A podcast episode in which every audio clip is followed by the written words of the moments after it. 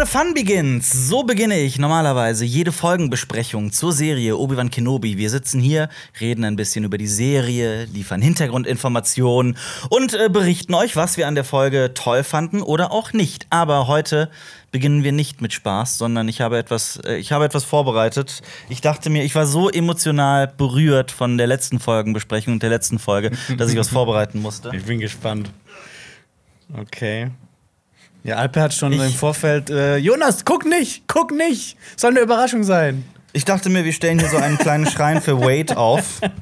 Jonas möchte, wo stellen wir den auf? Vielleicht neben dir? Vielleicht neben mir. Ja. Ich fand das sehr traurig, dass Wade von uns gegangen ist. Vielleicht sollten wir Der arme Wade. so einen kleinen Altar hier aufbauen für die, für die Figuren, die wir vermissen und lieben. Auf jeden Fall, alle. Ich glaube, das muss noch weiter rein. das muss noch weiter rein. So, Ja. so sieht man's. Okay. Ähm, hier im Studio Okay. ein offenes Feuer anzuzünden, ist eigentlich keine gute Idee. Ein offenes Feuer. Vor allem. Darf Vor allem der, der, das Teelicht äh, hält den Ventilator aus, nicht schlecht. ja. Ja. Darf ich noch was dazu sagen? Ja, ich mach das lieber aus. Ähm, ich habe Angst. Eins. Eins? Ich habe die Kerzen gezählt. Das ist eine. Eins. Ja, ich, mach, ich mach's mal aus, ist klüger. Ja. So.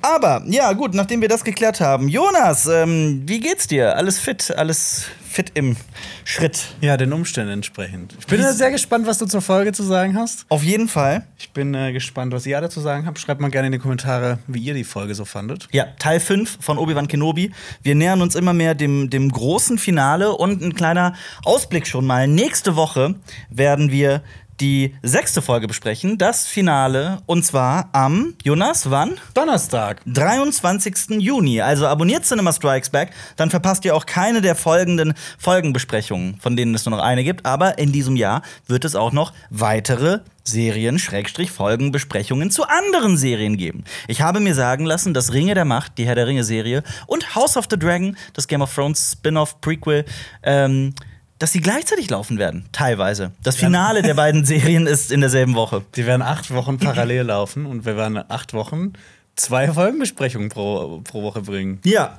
wir sprachen mit euch in der letzten Folgenbesprechung bereits über einen sehr besonderen Fanfilm, über den, äh, der hieß X-Wing, wo der Sternzerstörer auf Coruscant so nach oben. Lusianka, ja. Ja, genau.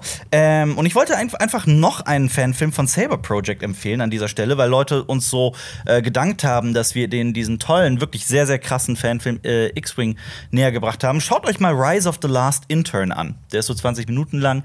Der, also es spielt nicht im Star Wars-Universum, es ist so ein bisschen auch Parodie. Und ähm, die Kampfchoreografien sind auf jeden Fall sehr, sehr cool. Ich zocke jetzt übrigens auch ähm, Star Wars Squadrons. Das war im Angebot. Es wird gerade absolut richtig krass verramscht. Echt? Weil es kostet normalerweise 40 und ich habe es mir jetzt für 10 geholt. Und ich hatte das schon seit Jahren vor, also seitdem es rausgekommen ist, vorzuspielen. Das ist ja wie diese alten X-Wing-Teile, wo man als Pilot im Cockpit sitzt und äh, geile Raumschlachten ähm, durchfliegt, kämpft, So Dogfights Dogfights hat. und- Ja, ja, auf jeden geil. Fall. Ähm, ich zock's auch wirklich zu Hause auf der Couch, auf der PS5, auf dem Beamer. Also, ne, so richtig First World und geil.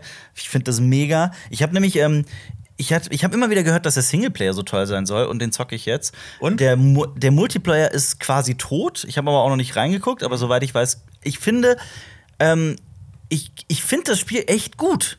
Also auch was für eine strategische Tiefe da ist, weil du halt so in deinen Schiffen, wenn du zum Beispiel, also du spielst sowohl für das Imperium als auch für die, für die Rebellen, mal fliegst du einen X-Wing, mal fliegst du einen TIE Fighter ähm, und dein Schiff hat halt so Energie und du kannst die Energie immer wieder umleiten auf die Schilde, auf die Waffen, auf Aber den die Motor. TIE Fighter haben kein Schild, ne? Nee, genau, die TIE Fighter haben kein okay, Schild. dann sind ja auch accurate, okay. ja, ja, natürlich, gut. natürlich. Ähm, du kannst auch bei dem X-Wing zum Beispiel, ich weiß auch noch nicht, ich bin auch noch relativ am Anfang. Du kannst aber zum Beispiel auch einstellen, wo das Schild gerade aktiv ist am meisten und so weiter. Also es hat echt eine, also erstaunlich viel Tiefe. Ähm, ist einfach ein geiles, immersives Gefühl, wie ich finde. Und mir macht es bisher echt Spaß. Und, Soll ich mir das äh, auch holen? Dann machen wir so eins gegen eins. Ja. Straßenkampf. Ja, gerne. Aber ich weiß auch nicht, ob das gerade noch aktuell äh, noch 10 Euro kostet. Und es gibt aktuell Gerüchte dazu, dass Reva, also Moses Ingrams Figur, die dritte Schwester, ihre eigene Spin-off-Serie bekommen soll. Yay! Yay! Äh, ich habe auch, ich hab auch gegen- gehört, dass es Gerüchte gibt, dass äh, auch Wade sein eigenes Spin-off bekommen wird. Ja, A Hero's Death heißt die. ja. Ja. Ähm, nun gut. Würdest du die gucken, die Reva-Serie? Ja, ich also ich gucke die dann auf jeden Fall, aber so meine Erwartungen sind eher niedrig. Ja. Ja, es ist unglaublich, was Star Wars gerade alles an Serien raushaut im Star Wars-Universum. Ich wette, du hast Kommentare zur letzten Folgenbesprechung Natürlich. mitgebracht, wie in jeder Folgenbesprechung das so üblich ist, bevor wir gleich zur neuen Folge kommen. Ja, ähm, ich habe ja letztes Mal ähm, dieses große Thema mit äh, Mach und mit äh, der, Oh Gott, ja. mit der ähm, Ja, ja, Geschwindigkeit. Schallgeschwindigkeit, ja. Schallgeschwindigkeit. Oh, richtig Stellung. Ich sagte 333 Meter die Sekunde. Es sind 343. So, das, Ja, okay, das so genau so- sollten wir ja. sein. Also, Nico Rademacher hat geschrieben zum Thema Machtzahl. Die Machtzahl ist das Verhältnis zwischen der tatsächlichen Geschwindigkeit, Mhm. zum Beispiel 1100 Kilometer pro Stunde sind ca. 305 Meter pro Sekunde, Mhm. und der Schallgeschwindigkeit. Diese ist selbst nicht konstant, sondern vom Medium und dessen Temperatur abhängig. Also zum Beispiel gewöhnliche Luft oder ein anderes Medium wie CO2, was beispielsweise, beispielsweise einen Großteil der Atmosphäre der Venus ausmacht. So unterscheidet sich bei gleicher Geschwindigkeit die Machtzahl schon gravierend, je nachdem, ob wir auf der Venus oder der Erde sind. Auch schon der Höhenunterschied zwischen Normal Null und äh, circa zum Beispiel 10 Kilometer Flughöhe ist aufgrund der verringerten Temperatur einen deutlichen Einfluss auf die Schallgeschwindigkeit und damit die Machtzahl. Alper hat aber mit der Schallgeschwindigkeit fast recht, wenn man von den Laborbedingungen Luft bei 25 Grad und bei Normaldruck von 1 ATM eine Atmosphäre wahrscheinlich ausgeht. Da beträgt die Schallgeschwindigkeit ca. 343 Meter pro Sekunde. Sorry fürs Abnörden. Euer freundlicher Ingenieur aus der Nachbarschaft, auch wenn nicht in eurer Nähe wohne. Haha. Ich liebe den Satz, Alper hat fast recht, weil fast recht ist das beste Recht. Ja. ja. Nee, gut, also für alle, die wir jetzt noch, die jetzt noch da sind hier in der Folgenbesprechung, ähm, ihr habt wieder was, was gelernt. Aber ich habe auch fast recht. Die haben nämlich Ja. gesagt, so 1000 Kilometer pro Stunde, oder? Hat- Ja, ich weiß es nicht mehr. Ja. Ja, also wir hatten beide fast Ja. recht. Ich glaube, äh, Schallgeschwindigkeit, das habe ich dann auch nochmal nachgeguckt, sind irgendwie ein äh, bisschen mehr als 1200 km/h. Aber ja, gut. Ja. Nächstes, nächstes Kommentar. Dann, äh, Whopper hat einen sehr interessanten Kommentar ähm, abgelassen. Und zwar. Wie der Burger? Whopper? Ja. Okay. Ja. Ähm, Ist der, ist der auch so lang oder ist der kürzer? Der Kommentar, wie der der ist vorherige. kürzer. Okay. Warum war der denn zu lang? Nee, alles gut. Äh, dass Obi-Wan die Schüsse so gut ablenken kann, liegt an seiner bevorzugten Lichtschwertkampfform. Er benutzt die sogenannte Form 3, Soresu, welche primär defensiv und gegen Blasterfeuer ist. Sie ist darauf ausgelegt, äh, Schüsse präzise abzulenken und im Lichtschwertkampf den Gegner so lange abzuwehren, bis dieser einen Fehler macht und man einen Treffer landen kann. Genau. Es gibt ja, wie viele gab es? Sieben oder neun? Die Lichtschwertstile. Ich glaube, es waren sieben. Ja, ich gucke gerade genau. Es gibt Shicho, Makashi, Soresu, Ataru, Shien, Niman und Yuyo bzw. Wapat. Gut, sind alles komische Wörter, aber das, äh, ich hatte immer mal vor, so ein Video zu machen über die sieben verschiedenen Formen der, der, des Lichtschwertkampfes. So manche sind eher defensiv, andere sind eher aggressiv und ähm, total spannend eigentlich. Gut. Müsste, müsste dich das als alter Kendo-Experte nicht auch irgendwie interessieren? Ich habe hab so viel vergessen von Kendo. Komm, wir gehen beide nochmal in einen Kendo-Kurs. Ja. Direkt in die Rüstung, direkt Bambusschwert und dann Jawohl. verkloppen wir uns. Ja, sehr gut. Äh, Horrormeister 13 hat geschrieben: Rest in Peace, Wade. Ah. Was für ein tragischer Tod. Ich musste so heftig lachen, als sie versucht haben, uns traurig zu machen mit diesem emotionalen Ende. ja, stimme ich zu. Schön, dass wir uns. Wir haben uns übrigens nicht abgesprochen mit dem, mit Wade. Nee, absolut nicht. Wirklich nicht. Ähm, dann hat noch Skinny Norris geschrieben. Ha, funny. Drei Fragezeichen. Skinny Norris. Heißt so ein Ja. Bösewicht. Ah, okay. Ja. Äh, ich lese gerade den zweiten Roman der High Republic und muss sagen, dass mich diese neue Reihe wirklich super unterhält. Sowohl der Plot rund um die große Tragödie als auch die von euch ausgesprochenen Space-Piraten namens Nihil sind wirklich toll herausgearbeitet. Weil ich ja letzte Woche gemeint habe, dass es mich null interessiert. Ja. Es gab jetzt einige Kommentare, die gemeint haben, ist doch ein Blick wert. Ja, ja, auf jeden Fall. Also, ich wollte es auch nie irgendwie ähm, diskreditieren. Ich hätte da auch durchaus Interesse, da mal reinzulesen. Warum? Du, du bist so low energy heute, kann das sein? Bin ich das? Habe ich das Gefühl. Willst du eine entspannte Folge? Oder wir sind heute Licht und Schatten. Wir bringen, ich bringe die, die, die Action rein, das Adrenalin und du erdest das Ganze. Für alle, die einen ganz entspannten. Die für, du, bist, du bist für die Leute, die, unseren, die unsere Folgenbesprechung zum Einschlafen hören und ich die, die, die joggen. Du bist ähm, Speed und ich bin Valium. Ganz Nee, genau. du bist Speed und ich bin Weed. äh, sollen wir zur Folge Äh, überschreiten? einen, Achso, sorry, einen Kommentar. Ja, ja, und der betrifft nämlich auch Ja. Wait, weil Ja. da gibt es äh, noch einen kleinen Funfact dazu. Bitte. Äh, den uns Paul Hahnenkamp geschrieben hat. Äh, Der, kleiner über den. Schauspieler? Der Schauspieler Ja, ja. von Wade, Ja. der Pilot, der dann von Reaver getötet wird, ist Pro-Skateboarder und spielt auch in Skaterfilmen wie mit 90s und North Hollywood mit. Ja. Was für mich persönlich sehr witzig, äh, ihn in einem Star Wars-Serie zu sehen. Grüße aus Wien. Äh, und der Typ heißt, ähm, also dieser Skateboarder heißt Ryder McLaughlin. Und der hat in mit 90s den Typen gespielt, der immer filmt, ne? Der auch den, der am Ende den Film vorstellt, weißt du? Ja, Ja, ja, deswegen. Also wollte ich dir eigentlich heute eigentlich auch noch das ist mitteilen. der. Stimmt, irgendwie bekannt er mir Ja. bekannt vor. Ja. So, Teil 5. Wieder eine relativ kurze Folge. Wenn man Recap, wenn man Intro, wenn man Credits und so weiter auslässt, haben wir erneut eine Folge mit 34 Minuten und im Prinzip zwei Hauptstorylines. Ähm, ich würde mal sagen, ich würde diesmal gerne ein Experiment wagen und normalerweise sagen wir mal an dieser Stelle, wie wir die Folge im Großen und Ganzen fanden. Ich würde das gerne mal so als Ausblick dramaturgisch klug ans Ende versetzen. Ja. Aber ich wollte eine Sache sagen zum Thema, ich nenne es mal toxische Positivität. Den Begriff gibt es übrigens, den gibt's, könnt ihr auch mal auf Wikipedia nach, nachgucken.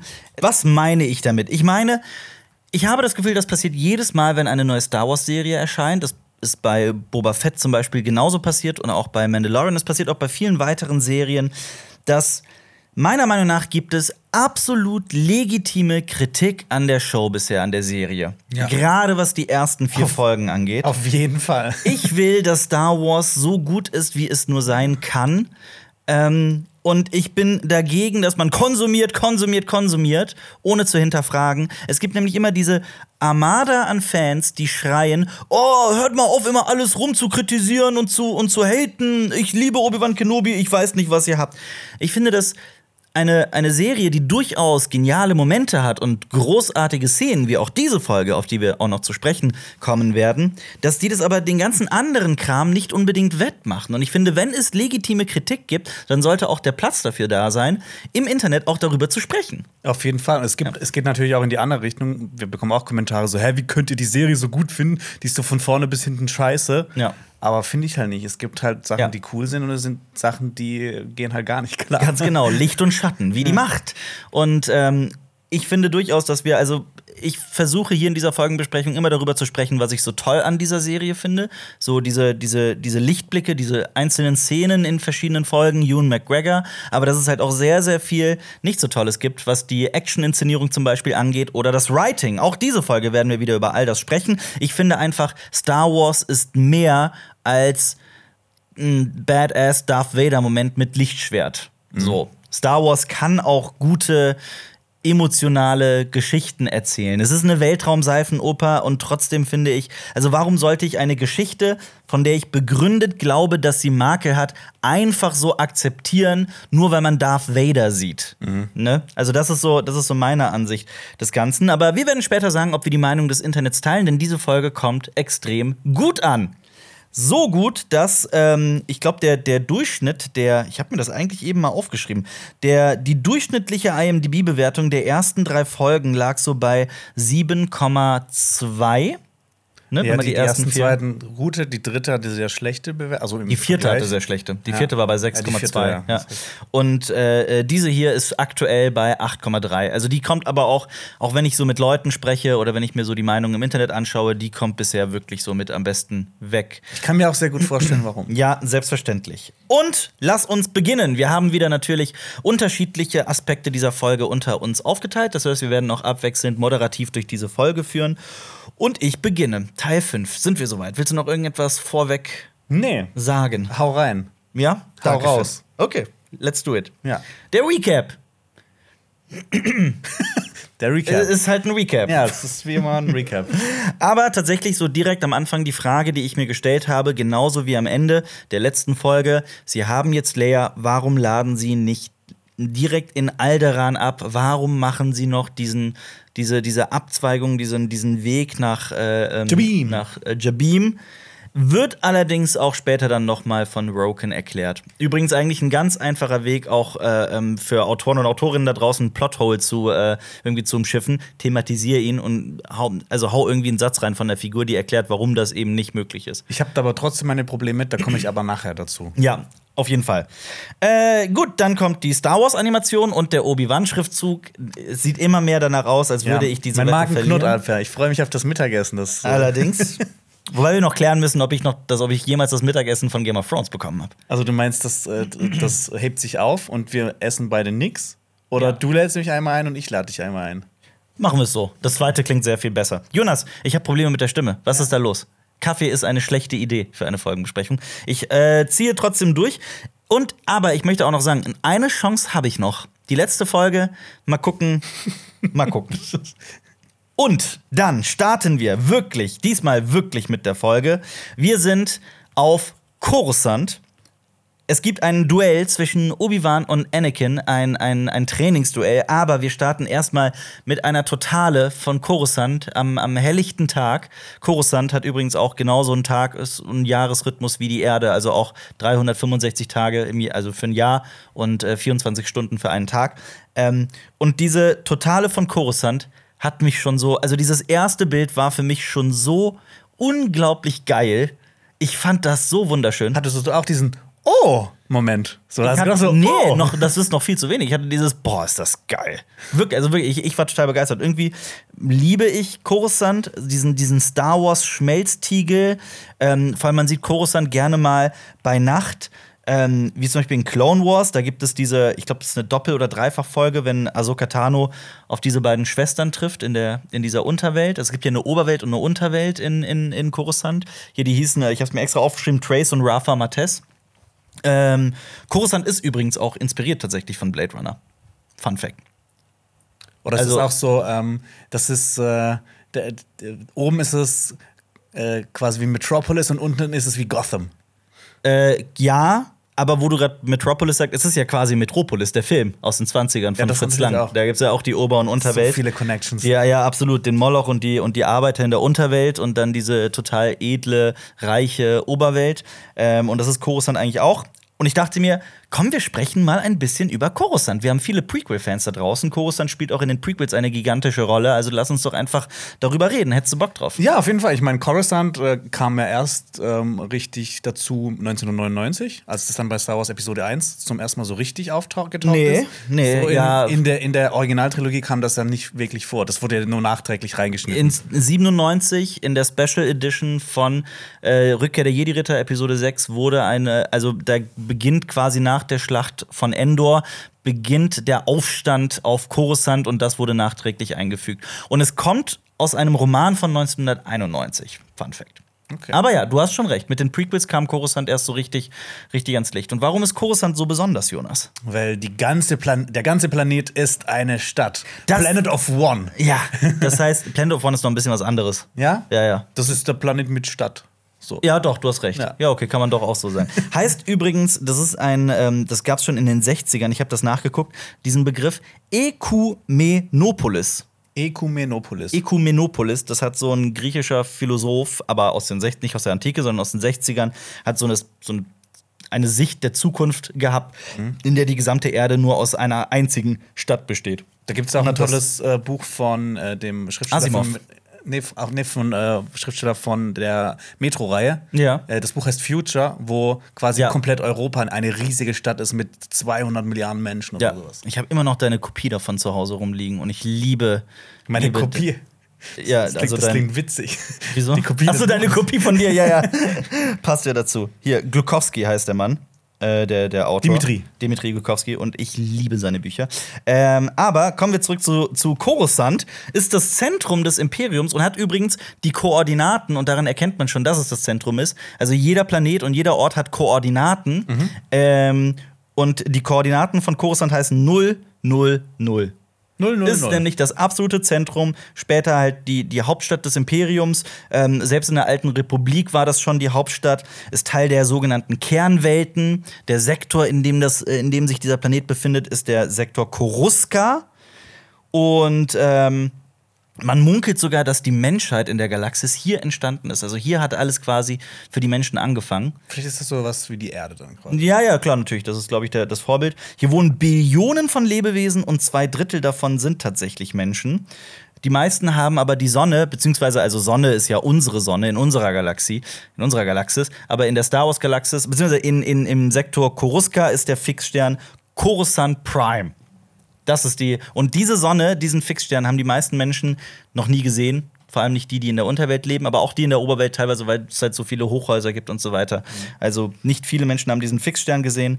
Äh, vier, wie, wie interessant ist das noch? Ist es noch interessant? Ja, du könntest Okay. ja die ganze Zeit weiterreden. drüber. Okay, vier Monde hat Coruscant, Fun Fact. Vier Monde, Vier. Monde, vier Trabanten. Ähm, hatte sogar mal Bergen und Seen, aber das wurde natürlich alles von dieser einzigen Stadt platt gemacht. Die Stadt heißt auch äh, äh, Coruscant, glaube ich, würde ich sagen. Gibt's auch Grünflächen? Ähm, Central Park? Ja, so Parks gibt es bestimmt. Es gibt ja auch diesen berühmten, diesen berühmten Platz, ähm, Monument Plaza. Der spielt auch in diversen Serien immer wieder mal eine Rolle. Ist Oder auch das in den mit den großen Statuen. ja, drauf? ganz genau die. Ähm, der große Jedi-Tempel ist hier, der Senat, also hier beginnt ja auch äh, Palpatines finsterer Plan aus den Prequels. Er ist ja auch von Coruscant. Ähm, in der Clone Wars-Folge Evil Plans gibt es auch übrigens äh, das Druiden-Spa. Was hast du gemeint? Bitte? Kommt? Der Imperator ist von Coruscant? ist der nicht aus Nee, der ist von Naboo. Chief Palpatine Natürlich, kommt von Naboo. natürlich. So, das mu- da muss ich kurz Du hast absolut recht. Du hast absolut recht. Aber er, äh, äh, also, also all sein, sein finsterer Sith-Plan begann Ja, auf, auf, genau. auf Coruscant. Ähm, in der Clone Wars Folge Evil Plans gibt es auch ein Druiden-Spa. Ein Druidenspa. Ein Druiden-Spa. Ich konnte mich gar nicht mehr dran erinnern. Dann muss ich mir noch mal Bilder angucken. Da sind wirklich Druiden in so einem Ölbad und sowas, ne? Was ist ja? Was ist Spa auf Deutsch? So ein Wellness-Center. ist nicht Spa, Spa. Spa, ja, Spa. Ähm, Jin Erso hat in Rogue One einen Flashback hier von Coruscant, denn sie kommt von Coruscant, ihre Eltern kommen von Coruscant. Und ähm, wir kriegen immer wieder mal Nachrichten von Leuten, also ich persönlich auf Instagram und so weiter, kriegen wir immer wieder mal so Messages.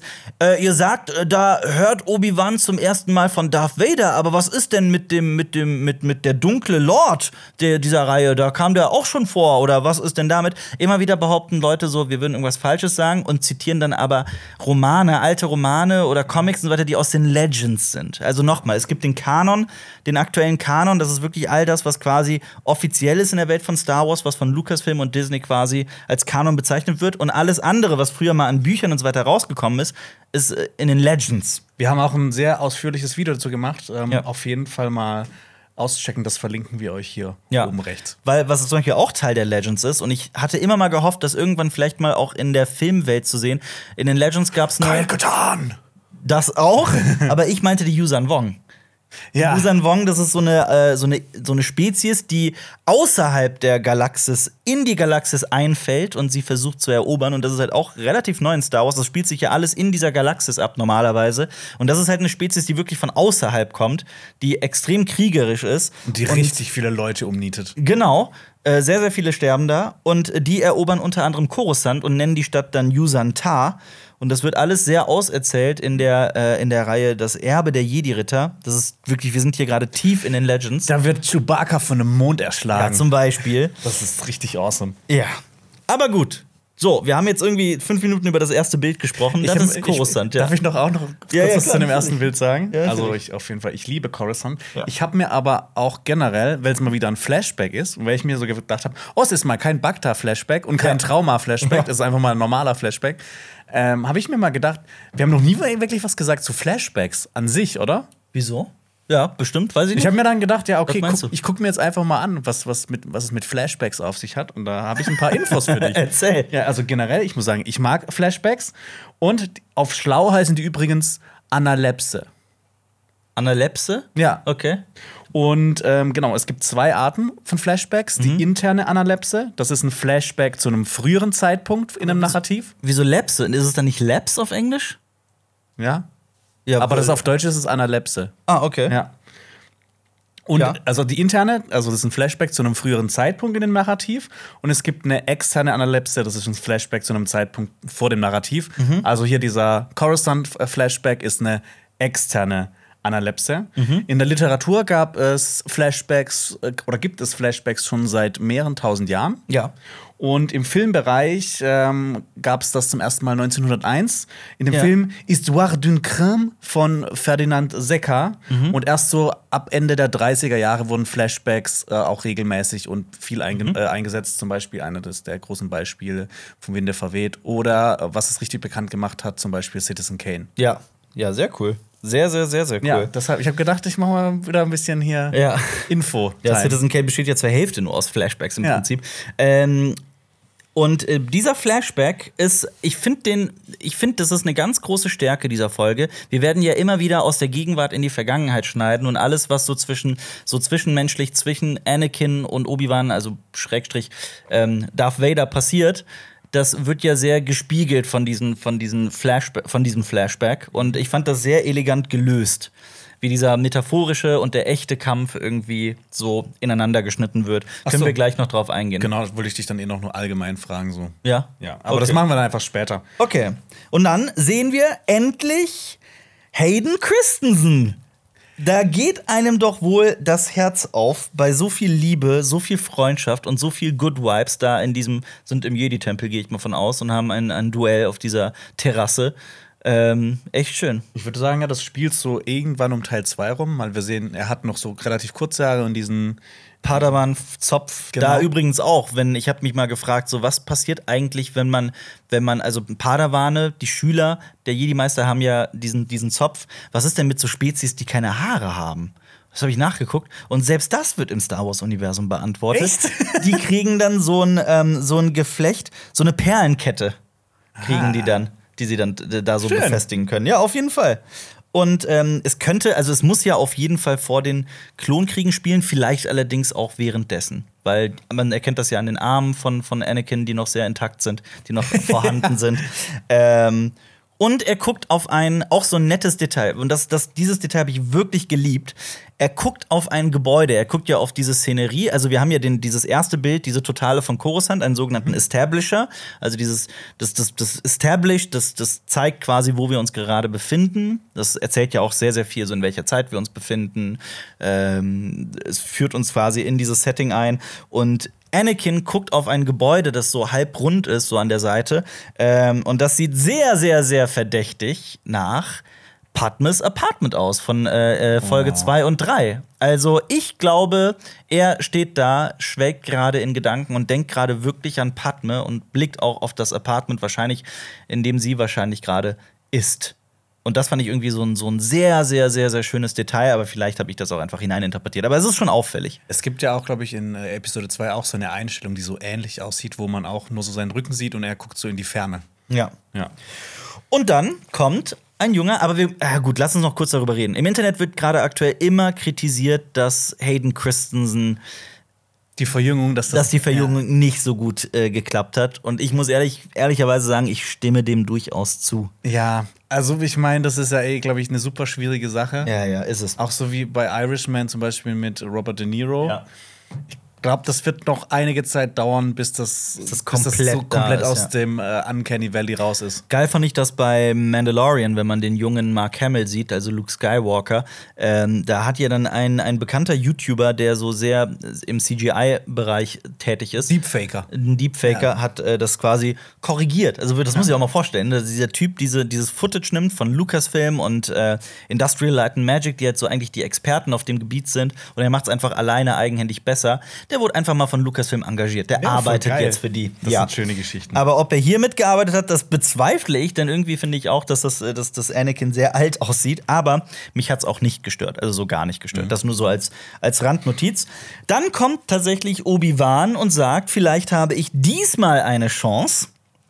Fand ich auch irgendwie so ein, so ein nettes Detail. Das untermauert ja auch noch mal, wie, also diese gesamte Folge untermauert ja eigentlich, wie unfassbar fucking mächtig Darth Vader ist und Anakin auch schon in dem Alter als Padawan. Ähm, dazu kommen wir aber gleich. Und dann beginnt dieses Duell im Jedi-Tempel. Und ich fragte mich, warum eigentlich mit echten Lichtschwertern und nicht mit Bambusstöcken? Kann nicht ganz schnell was schiefgehen? Ja, aber das ist ja wahrscheinlich der Reiz daran. Ne? Nur Ja. so kannst du wirklich äh, trainieren. Aber ich fand es auch schön, ich glaube, das war das erste Mal auch, dass man die beiden in den Filmen zumindest gesehen hat, dass die, dass, also quasi diese Ausbildung auch im Schwertkampf, dass das mal gezeigt wurde. Ja. Weil sonst sieht man das ja manchmal äh, bei irgendwelchen Spielen oder sowas in so Flashbacks oder in irgendwelchen Serien, aber so auf Film, okay, nicht auf Film, aber so in, in Filmform, in Ja, ja. Real-Life-Action. Ja, Fand ich schön. Ich auch. Und dann gehen wir schon in die nächste Szene. Wir sehen wieder Anakin, allerdings später als Darth Vader. Ähm, der, oh, Entschuldigung, der Sternzerstörer ist auf dem Weg nach Jabim. Ähm, okay, zwei Sachen dazu direkt. Also, es, mich hat es stark an das Ende von Episode 3 erinnert, so eines der letzten Bilder, wo man Darth Vader noch so sieht, wo er auch rausblickt, dahin, wo es hingeht. Also ich glaube schon, dass das so ein Callback war. Ich finde es auch bei dieser Serie, ich finde es einfach immer cool, Darth Vader zu sehen, wenn das ordentlich inszeniert ist. Und das ist hier ordentlich inszeniert. Wir werden aber, und das fand ich auch krass, wir werden in dieser Folge kein einziges Mal den imperialen Marsch hören. Den Imperial March. Immer, also eigentlich Darth Vaders Theme-Song quasi. Ähm, Aber der ist eigentlich reserviert für den Film. der ist reserviert für den Film. Ich fand's aber durchaus schade. Ich hätte, mir wäre auch noch, noch mehr einer abgegangen, wenn der auch noch gelaufen wäre, aber das auch nur so. Ich finde nämlich, lass uns doch mal kurz über die Musik von, von, von Obi-Wan Kenobi sprechen. Also nicht von Obi-Wan Kenobi der Figur, sondern der Serie. Ja. Wie findest du bisher die Musik in dieser Serie? Ich finde sie nämlich nicht besonders, in, in wenigen Momenten, gerade in Folge 2 auf Dayu, sehr cool und sehr, sehr außergewöhnlich, aber im Großen und Ganzen auch nicht besonders erinnerungswürdig. Wie siehst du das? Äh, hätte ich jetzt auch gesagt. Ich, ich könnte jetzt nicht sagen, hier in der Szene und der Szene fand ich die Musik gut. Ja. Und Star Wars ist ja eigentlich sowas.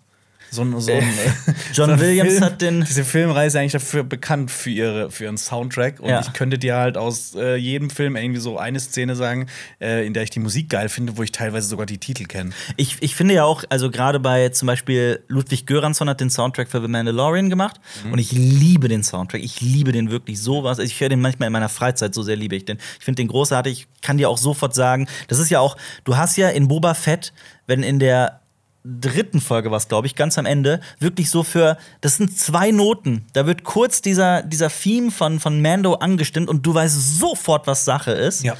Und ich finde auch bei Boba Fett ist irgendwie so das markanteste, so mit noch das Beste an der Serie, so die Musik. Finde ich persönlich. Fand die so irgendwie auch sehr cool, sehr anders, aber auch passend. Bei Obi-Wan Kenobi weiß ich wirklich nicht, was, die, was der Theme sein soll. Und ich finde die Musik wirklich bisher nicht besonders gelungen, in Anführungsstrichen. Ja, und das ist sehr schade. Das ist äußerst schade. Aber Obi-Wan Kenobi hat eine ganze Fülle an Raumschiffen. Wir sprechen wieder über Raumschiffe. Ich liebe es, über die Raumschiffe von äh, Star Wars zu sprechen. Und ich glaube aber, du liebst das sogar noch mehr. Ja. Ähm, dieses Schiff ist das Schiff, das hat einen besonderen Namen, Devastator. Ja. So nennt man auch Alper hier im Büro. Hyper Der Devastator. Devastator. Das ist nämlich ein äh, sehr besonderer Sternzerstörer. Er ist ein äh, sogenannter Imperial One, also Klasse Imper Imperial 1, ähm, ist etwa 1,6 Kilometer lang. Und Jonas, weißt du, wie schnell das Ding ist? Ähm, Macht drei. 60 Megalight die Stunde. Ich wollte, ich hatte echt überlegt, ob ich dieses Fast aufmachen soll mit Megalight, aber das ist so eine? Umrechnung. Das ist so eine Umrechnung. Ich kann dir sagen, dass 60 Megalight die Stunde bedeutet. Wenn ich das richtig gerechnet habe, und ich hoffe es gerade, ich habe es nochmal nachgerechnet, ich hoffe, dass es richtig ist, korrigiert mich bitte und ich werde es nächste Folgenbesprechung dann auch sagen. Es müsste das fast 40.000-fache der Lichtgeschwindigkeit sein. Also 40.000 C. Ich bin mir nicht sicher, ob das stimmt und was das auch eigentlich für Zeitdilation und so bedeuten sollte, ist mal ein ganz anderes Thema. Aber ey, wir reden von Star Wars und nicht von The Expanse. ja, das ist ja. Aber das wäre schnell. Genau, dieses Schiff wurde übrigens später bei der Schlacht von Ender, Endor zerstört. Und natürlich, ich habe mich damit beschäftigt, Jonas. Wir haben uns doch mal gefragt, warum bei manchen imperialen Schiffen der Preis nicht steht. Ja, ich wollte nämlich gerade noch nachschauen, weil ich habe gar nicht. Ich habe den. Preis für dich. Ja? Ja, ja, klar. Ja. Die Sache ist nämlich die: ähm, Wo werden all diese Schiffe des Imperiums produziert? Auf den sogenannten, in den Quad, sogenannten Quad Drive. Genau, Ja. Kuat äh, Shipyard. Ja, Drive. Ship Ja. Drive, ja. Also in den Kuat Triebwerkswerften auf Deutsch. Und ich glaube, Sag das mal, sag das mal dreimal hintereinander. Kurt Triebwerkwerften. Kurt Triebwerkwerften. Kurt Kurt Triebwerkwerften. Sehr gut. auf dem Planeten Kuat übrigens, das sollten wir noch sagen. Ich glaube, Kurt wird regiert von einem, von einem, wie so ein Monarch. Mhm. Und der wollte sich irgendwie immer ein bisschen unabhängig halten lassen, aber äh, diese, diese Verträge mit dem Imperium gefallen ihm ganz gut. Ja.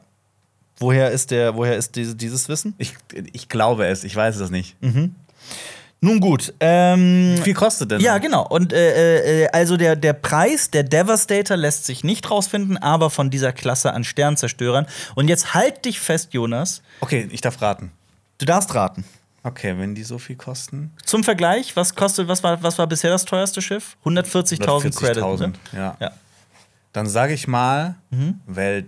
Sternzerstörer, ne? Sternzerstörer ist der dann auch quasi, werden dann zum Beispiel die TIE Fighter mitgerechnet, die dann auch da drin sind? Was- Ich glaube ja. Okay. Ich glaube ja. Also selbst die, also da wird selbst die, die Rationen, die da drauf sind und so weiter, werden sogar auch. Zwei Milliarden. Okay, ich hätte, nicht, ich hätte dich nicht schätzen lassen sollen. Es sind 150 Millionen. Hey, ist ja voll das Schnapper. Ist voll das Schnäppchen, ne? richtig. Aber ich habe das jetzt nicht umgerechnet für die. Wir haben es immer noch vor. Wir werden am Ende dieser Folgenbesprechung eine Tabelle zusammenstellen mit allen Schiffen, die es bisher gab, was die in Credits kosten und was die an, wie hieß nochmal dieses Vintrium. Vintrium Also, äh, umgerechnet. Ähm, das sind äh, 300 Tonnen Vintrium. okay, ich wollte eigentlich das so als Ausblick. Ähm, das war ein Witz. Es sind sieben Kilo. ähm, na, nun gut. Dann kommt ein Offizier zu Darth Vader und berichtet ihm, dass die dritte Schwester da ist. Und der Offizier hat so drei blaue Vierecke und zwei rote. Und ich interessiere mich ja sehr für diese Ranks, für diese Rank-Pins. Er ist ein sogenannter Naval Captain.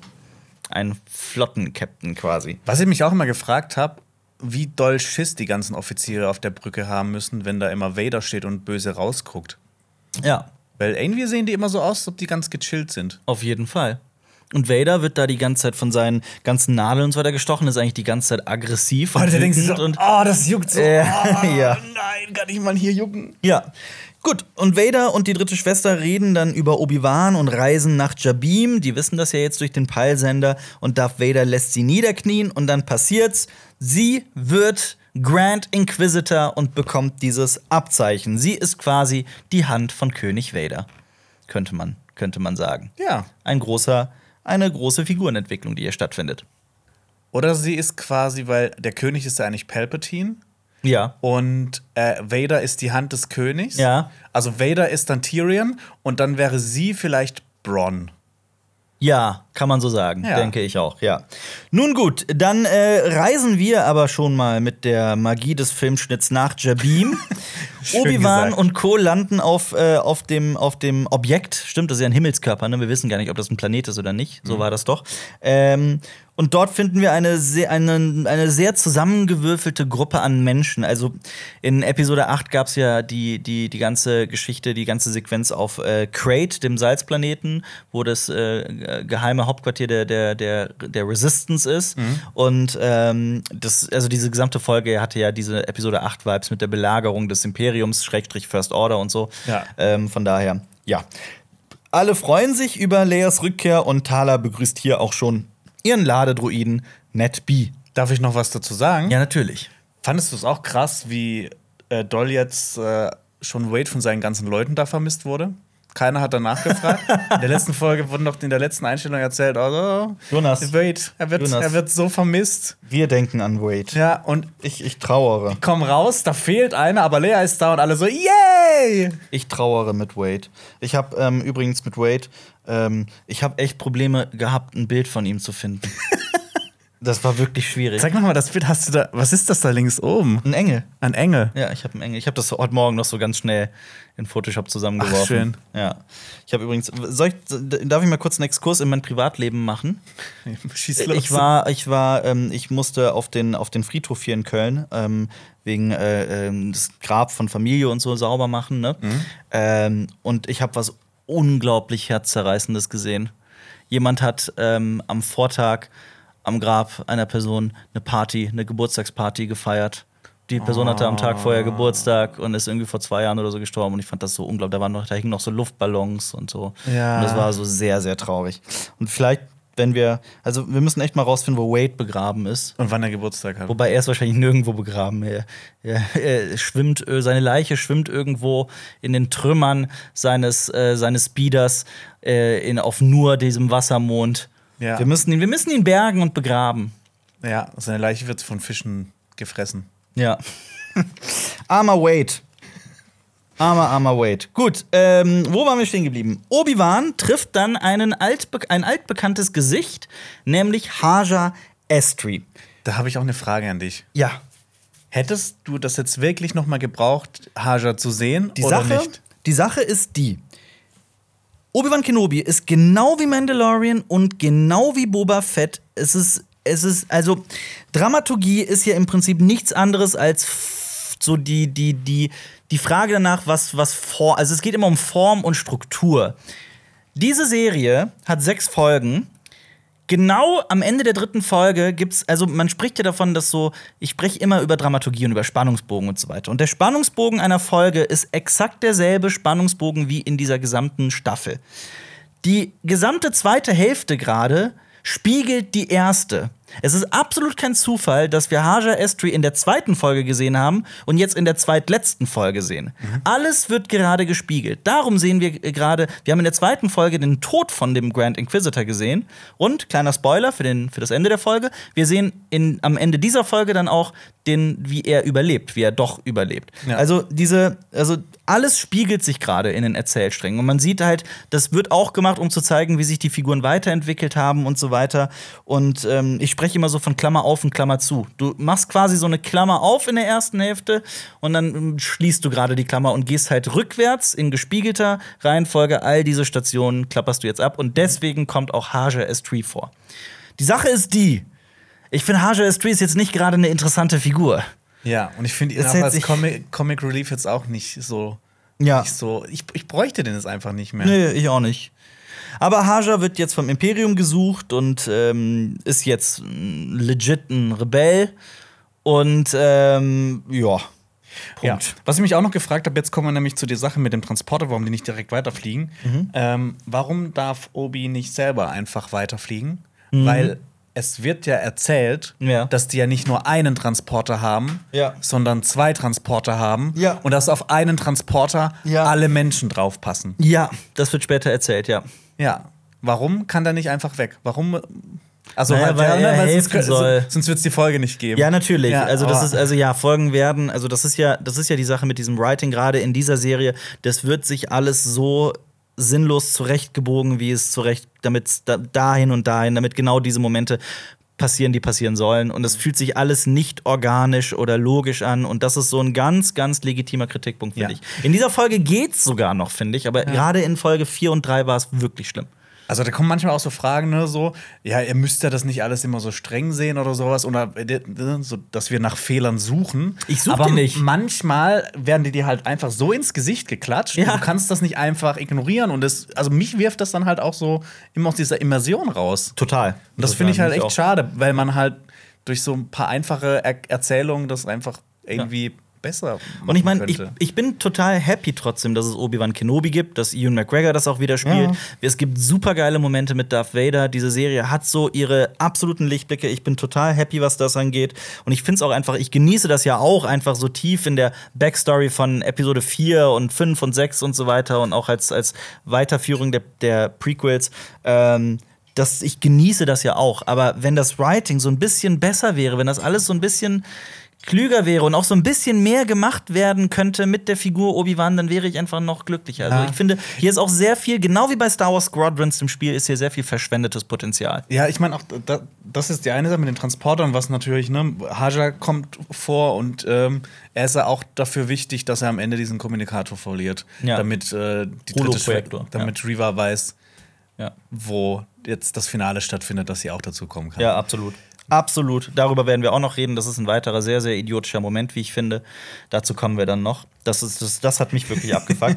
Aber es ist ja auch, also wenn ich auch zum Beispiel, ich habe ja eben gesagt, dass so diese Dramaturgie der, der Folge auch in der gesamten Staffel stattfindet. Das ist übrigens auch der Grund, warum so viele Serien, warum die vorletzten Folgen immer so unglaublich spektakulär sind. Weil halt der Showdown, das große Finale mittlerweile in diesen Staffeln immer so in der vorletzten Folge stattfindet. Wie auch hier zum Beispiel, wie in Game of Thrones natürlich. Da sind ja auch immer die vorletzten Folgen gewesen. Die neunte Folge war immer die krasse. Die neunte Folge war immer so die heftigste. Äh, ich habe viele Serien gesehen in den letzten Jahren, wo das immer die vorletzte Folge ist, die irgendwie so einen Twist reinbringt, die spektakulär ist und so weiter und so fort. Ähm, Obi-Wan soll will den Menschen helfen, Roken will die Menschen weg von Jabim bringen. Deswegen soll Obi-Wan nicht in den Transporter steigen, um da, um da wegzukommen. Wir gehen stattdessen zurück zu Vader. Er ist immer noch auf dem Weg nach Jabim. Und ich dachte mir auch an dieser Stelle wieder, es ist einfach unglaublich schön, James Earl Jones zu hören. Also diese Stimme ist so, also das ist für mich eine ganz, ganz große Stärke dieser Serie auch. Ich weiß, James Earl Jones Stimme, also oh, ich kriege jedes Mal Gänsehaut. Wirklich. Wie fändest du, wenn ich Vader sprechen würde? In deinem Schwarzwälder Dialekt. Ja. Das finde ich sehr, sehr gut. Flieg mal da numm! Mach noch was. Mehr. Mal da numm. Ja, ja, mach noch mehr. Mach, Mir fällt jetzt nichts ein. äh, was wäre denn so ein, so ein Willst, willst, du mal kämpfen? willst, oh. Soll ich mal meine Lichtschwertle rausholen? Können wir das bitte wirklich machen? Darf Vader, also für Es- Social Media oder sowas? Es gibt sogar, ähm, es gibt so einen so einen Trailer, den auch irgendwelche ähm, Leute aus äh, Baden-Württemberg geschnitten haben zu Iron Man. Ja. Der Eisemann. Der Eisemann. Da haben sie quasi alles auf Badisch ähm, quasi synchronisiert. Dich Eisenmännle. Ja. Kannst du sagen, äh, du weißt nicht, wie stark die dunkle Seite der Macht sein kann? Du hast keine Ahnung, wie stark die dunkle Seite der Macht sei, sei kann. Die Macht ist mit dir, junger Skywalker. Komm, das macht mega Spaß. Die, die, die, Das Mächtle ist mit die, dir. nee, die Macht ist mit dir, Luke. Aber noch bist du kein Jedi. Aber noch bist du kein Jedi. Sehr schön. Okay, äh, gehen wir weiter. Ähm, achso, ja, nee, Reaver und Vader sprechen ja noch über zwei mögliche Strategien. Einsperren, ne? Oder halt sofort angreifen. Darth Vader bevorzugt das Einsperren, aber dazu kommen wir gleich. Ja, äh, übrigens, ich habe mir auch gedacht, so dieser Hyperraumflug, Ja. das ist ja, das ist, ich finde das sieht aus wie so ein aufregender Screensaver. Vielleicht ist das so ein, Ja. vielleicht macht das äh, da gerne und guckt da rein. Ja. Und ich habe mich gefragt, ob das vielleicht, ob das so ein bisschen ist, wie wenn man bei uns in die Sonne guckt, dass man das eigentlich nicht machen soll, wenn man Mhm. sich sonst die Augen kaputt macht oder so. Ja, vielleicht äh, bringt ihn das ja auch noch näher zur dunklen Seite der Macht, weil das so unangenehm ist. Das kann schon sein. Ja, vielleicht. Ja. Nun gut, Obi-Wan blickt derweil auf eine Wand mit ganz, ganz, ganz, ganz, ganz viel Aura Bash. Und ich habe mir die Arbeit gemacht. Du auch? Ich auch. Äh, du auch? Oh Ja. Gott, dann hätte, warum, warum sprechen wir uns nicht ab? Dann hätte ich es nicht machen müssen. Ach so, ich habe hab gedacht, das macht immer ich. Ja, Aber okay. ich mach's halt auch gern. Okay. Deshalb ist es kein Problem. Also, aber kurz, ne, also diese Wand, die geflohenen Jedi, die die Order 66 überlebt haben, die den Pfad nutzen, ritzen hier ihre Namen ein. Ja. Du sagst ja. Ist das nicht saudumm? Das ist ultra dumm. Ist das nicht unfassbar, unfassbar dumm, seinen Namen einzugravieren und dem Imperium quasi zu zeigen, ah, guck mal, der lebt noch, der Jedi lebt noch, der Jedi lebt noch. Ja, das ist extrem dumm. Ja. Vor allem, manchmal stehen da einfach nur so coole Zitate. Ja, das auch. Ja. Aber äh, ich wollte noch auf eine Sache eingehen, die kurz davor passiert. Ja. Und zwar Lola, die ist ja jetzt quasi. Der Druide, ja. Ja, die ist jetzt ja quasi böse, wegen Ja. dem Haltebolzen. Und die geht in diese, ich sag mal, Jeffreys-Röhre. Bei Star Trek heißt das Jeffreys-Röhre. Ich finde übrigens die, die, das, das Set und so von Jabim, ich finde das, diese Höhle, ich finde es nicht schön. Es ist optisch Bisschen- wirklich bisschen sehr, billig aus. Sehr, sehr, sehr, sehr billig sieht das aus, ja. Da ist eine Sache, da habe ich jetzt, ne, da habe ich so ein bisschen nach Fehlern gesucht, vielleicht. Ähm, diese Türe von dieser Jeffreys-Röhre, Ja. die geht von alleine auf. Ja. Wenn Lea später da reingeht, macht die die Türe von Hand auf. Ah. Krass. Ja, nee, ist mir nicht Das ist so eine, so eine Kleinigkeit, ne? Das ist aber wieder so hingebogen, Absolut. dass der halt da reinfliegen kann. Ja. Ich meine, das hättest du erzählen können, indem du einfach diese Türe komplett weglässt. Ja, das stimmt. aber ne, das ist so eine Kleinigkeit da. Ja, das ist wirklich da habe ich jetzt halt mal okay, ein bisschen übertrieben. Ähm, gut. Was steht hier auf dieser Wand? Einige Namen stehen hier, wie zum Beispiel Corvin Shelvey, Jin Altis, der Name Tiberius steht hier und Roganda Ismaren. Und außerdem steht da noch There is death. There is death. Es gibt Tod. Ja. Äh, May the Force be with you steht da. Be with you steht da. Dann habe ich eins gesehen, All is con, aber es war abgeschnitten. Ja. Dann habe ich noch Strength. Haben die auch hingeschrieben? Ja. Das ist wahrscheinlich so, so die, die Jedi-Wand-Tattoos, die schreiben nicht Cappuccino hin, sondern Strength. Und dann, Strength, dann, ja. dann guckt jemand hin und denkt sich, oh ja, stimmt, ja. Ja. Pepperoni. Oder, oder sowas, was ist so ein klassischer Wandtattoo-Spruch? Live, love, love. Oh ja, oh ja, stimmt.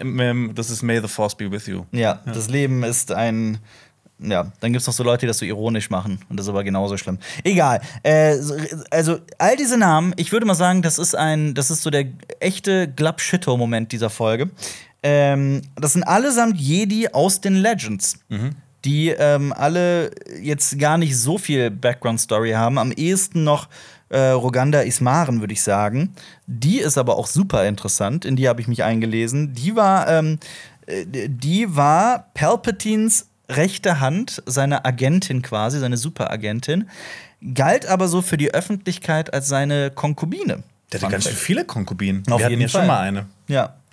Und dann liest ähm, Obi-Wan Kenobi noch einen weiteren Satz vor. Das Licht wird schwinden, aber es wird niemals vergessen. Und dann greift er in dieser Kiste zu einem Lichtschwert und einer Jedi-Robe und fühlt einfach mal für einen Moment. Also diese, diese Hinterlassenschaften sind wahrscheinlich irgendwie von äh, verstorbenen Jedi, könnte man meinen. Aber also ich habe mich da auf die Suche begeben und ich glaube, es ist jetzt kein bekanntes Lichtschwert, das man da sieht. Ist jetzt nicht irgendwie das von Count Dooku oder sowas, das da irgendwie sich hin verloren hat. Nee, also es ist, soweit ich weiß, kein bekanntes. Ja, und eine Sache habe ich noch gefragt. In der nächsten Szene Ja. wird ja, ähm, äh, geht ja Lola in diesen Kabelsalat rein und Ja. macht dann so, ein, so eine Schweißattacke. Ja. Warum kann ein Spielzeugdruide sowas? Ist das nicht saugefährlich? Ich habe keine Ahnung. Gute Frage. Was ist Lola? Wir müssen Spielzeugdruide. Es ist ein Spielzeugdruide, ne? Ja. Warum kann die sowas? Ja, das ist, eine ist nicht völlig, saugefährlich so. das ist eine völlig berechtigte Das ist, als ob Frage. du so eine, in eine Rasierklinge in einen Teddy reinmachst. Geil. Oder in ein Feuerzeug. Ja. So, du schenkst deinem vierjährigen Sohn irgendwie eine, ein Rasiermesser zum Geburtstag, aber ein echtes. Ja. Ja. Aber ey, der, der Teddybär hat das in der Hand, dann ist es okay. Ja. Ähm, gut, Obi-Wan weiß derweil sofort, dass Anakin da irgendwie sein, sein, sein Spiel treibt. Er weiß sofort, dass Anakin angreifen wird. Denn, warum? Das wird uns beantwortet mit erneut dem Flashback zurück nach Coruscant. Im Duell sehen wir nämlich, dass Anakin impulsiv, aggressiv und ungeduldig ist. Ja. Erinnert dich das an jemanden, Jonas? Albert Tuffan. Nein, ich meinte dich. Aber okay. Nein. Äh, äh, Anakin argumentiert, mit Gnade besiegt man keine Feinde. Also, hier wird auch immer wieder angedeutet, dass Anakin der dunklen Seite der Macht zumindest zugewandt ist. Also, dass es auch so ein Ge- in ihm bereits das, das, das, die dunkle Seite der Macht schlummert. Ja. Es schlummert. Tolle Ausbildung. Schlummert Obi-Wan, Tolle Ausbildung. Wirklich. Gut hast du ihn ausgebildet. Dass es dir da auch nicht schon aufgefallen ist. Aber ähm, schlummert ist ein schönes Wort. Schlummern. Schlummern. Das macht Spaß zu sagen. Ähm, Vader landet dann tatsächlich, also er landet Futtler. nicht, er, bitte? Fuddle. Fuddle? Ja. Was heißt das? Schlummern auf Badisch. Ah. Fuddle. Ähm, Vader fuddelt, fuddelt auch äh, auf der, in der Atmosphäre von Jabim. Und er sagt, launch the attack und zwei Raumschiffe verlassen die Devastator Richtung Jabim und wir erfahren später, wer alles da drin steckt, nämlich Stormtrooper, Purge Trooper, eine Belagerungswaffe und Reaver. Hast du dich auch gefragt, ob Vader gerade den Planeten anschaut oder seine eigene Spiegelung? Und er ist wie Nazis. Ich dachte an den Planeten, aber gut berechtigte Frage. Ja. Ähm, und Er guckt sich so an den Spiegel und denkt sich, boah, ich sehe heute richtig cool aus. auf jeden Fall, boah, ich habe äh, ich hab einen Good Helmet Day. Ja. Meinst du, er hat äh, Bad Helmet Days und Good Helmet Days? Dass er so an manchen Tagen findet, dass sein Helm besonders gut aussieht und an anderen Tagen halt nicht Also so? besonders shiny. Ja, ja, genau, zum Weißt du, Beispiel. der hat so einen Gehilfen, der, der den Helm immer so poliert, dass ja. es richtig shiny und dass er ist. auch gerade auf dem Kopf steht und nicht irgendwie schief oder leicht verdreht oder sowas. Ja, und dass der Typ halt immer mit Handschuhen arbeiten muss, sonst macht er immer so, so Fingerabdrücke drauf auf den Ja. Helm und Vader mag das gar nicht. Auf jeden Fall. Kennst du das nicht auch? Also ich habe manchmal so, so, wenn ich mal nicht gerade Kappe trage und irgendwie meine Haare mache, es gibt so Morgen, da kann ich machen, was ich will. Meine Haare wollen nicht das tun, was ich will, dass sie tun. Mhm. Glaubst du, Darth Vader hat das manchmal auch mit seinem Helm? So irgendwie, er sitzt vorm Spiegel und er schafft es nicht, dass er richtig ist. Es ist so irgendwie immer so ein bisschen schief und irgendwie kriegt er es nicht hin. Und dann kratzt eh schon die ganze Zeit die Rüstung und es klappt alles nicht. Kennst du das? So Ja. Tage? Meinst du, der hat sowas? Nee, ich, äh, der, wird ja immer, der wird ja immer so angezogen von der Maschine. Ja, ja, aber dann, und dann, und dann guckt er so in den Spiegel und denkt sich so, hm, irgendwie stimmt was nicht mit Ja. meinem Helm. Und muss es wieder gerade biegen? So Vielleicht. Tage hat er bestimmt. Nun gut, kommen wir zurück nach Jabim, also auf die, ne, in diese Basis. Ich finde es auch irgendwie so sehr schade, man sieht von Jabim quasi nix. Nur mal kurz so für die Akten, das fand ich sehr, sehr schade. Ähm, nach einem anfänglichen Hadern hält Obi-Wan seinen Pep-Talk und sagt, wir müssen nicht kämpfen, wir müssen nur, wir müssen nur festhocken und dann irgendwann abhauen. Ich, ich finde auch diese, diese Motivationsrede, das ist die schlechteste Motivationsrede, gut, ja. die ich jemals gehört habe. Ja. Ich meine, ne, das sind ängstliche Leute. Dann sagt man zu denen, versuchen wir gegen sie zu kämpfen, werden wir nicht überleben. ja, gut. Ja, Ja, schön und dann, war's. und dann vor allem, dann geht's auch weiter. Obi-Wan fragt Roken, wie lange Roken für die Tür braucht, sie zu öffnen. Roken sagt, ja, so drei bis vier Stunden. Und dann sagt Obi-Wan, du hast eine. Das ist straight aus Star Trek geklaut. Das ist, das ist aber auch. Also, Obi-Wan ist echt kein guter Chef, denn Nee, ich dachte mir. Roken wird schon seinen Grund haben, warum das drei bis vier Stunden dauert. Und er sagt jetzt bestimmt, er wird bestimmt nicht herumeiern, aber er soll es in einer Stunde schaffen. Vielleicht war es auch einfach nur so ein Spruch. Ist ja auch egal. Ähm. Ja, wenn sie kommen, möchte Obi-Wan mit allen geflohen sein. Das ist jetzt die Devise. Ja, also was wenn aber die, halt auch Ja. überhaupt keinen Sinn ergibt, ne? Die fliegen mit einem Transporter davon, aber im Orbit Ist ist, ein ein, fucking Sternzerstörer. Ja. der einen Traktorstrahl hat. Ist das vielleicht auch so? Also voll oft wird ja erzählt, dass der Sternzerstörer gegen diese ganz kleinen, sehr beweglichen Ziele keine Chance hat. Aber es ist ja ein Transporter. Ja, es ist, glaube ich, jetzt nicht so ein, es ist kein X-Wing oder so. Das ist auch wirklich, da bin ich mal sehr gespannt, wie die das in der sechsten Folge dann erklären wollen. Ja, aber eigentlich müssen die ja, das endet ja so, dass. Ja, ja, klar, nee, ich bin voll Sprechen wir nachher drüber einfach. Sprechen wir nachher drüber. Warum wird Ja. das Ding vom Sternzerstörer im Orbit nicht einfach. Ich meine, die wissen ja ganz genau, wo dieser Transporter losfliegt. Ja. Also, das ist ja nicht so, ach scheiße, aber sind wir auf der richtigen Seite vom Planeten? Die wissen ja, wo die sind. Egal. Ja, gut, weil äh, vielleicht will Darth Vader Obi-Wan ja unbedingt lebend und würde das Schiff nicht angreifen. Ich glaube, das wird erzählt. Ich glaube, das, das verpassen wir gerade. Das würde es erklären. Ja. Also, aber der Traktorstrahl kann den Transporter ja auch, die haben doch, der kann den doch festhalten. Ja, das hat er ja auch in, äh, in Episode 4 gemacht mit der Ja, ja, absolut. 4. Ja. So kam er ja an die Pläne überhaupt erst. Ja. Ich versuche mir das gerade irgendwie selbst zu erklären. Dass das, ja, egal. Ähm, gut. Bewegung, Leute, auf geht's, sagt Obi-Wan. Damit wurde die Entscheidung getroffen. Der erste Akt dieser Folge ist damit abgeschlossen. Man spricht ja so, wenn man so ganz, ganz sauber arbeitet, dass äh, der erste und der dritte Akt jeweils ein Viertel lang sind von der Folge.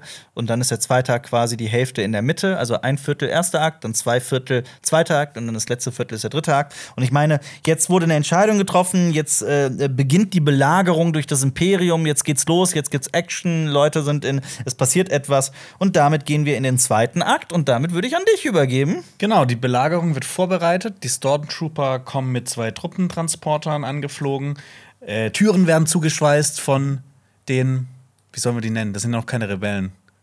Von den Die, Pfad, die Pfadfinder. Den Pfadfindern, Die ja. Pfadfinder schweißen die Türen zu. Und ich mir auch gedacht habe, warum sprengt ihr jetzt einfach nicht direkt den Tunnel? Ihr habt doch Thermaldetonatoren. Ich meine, dann kommen die gar nicht durch. Ja.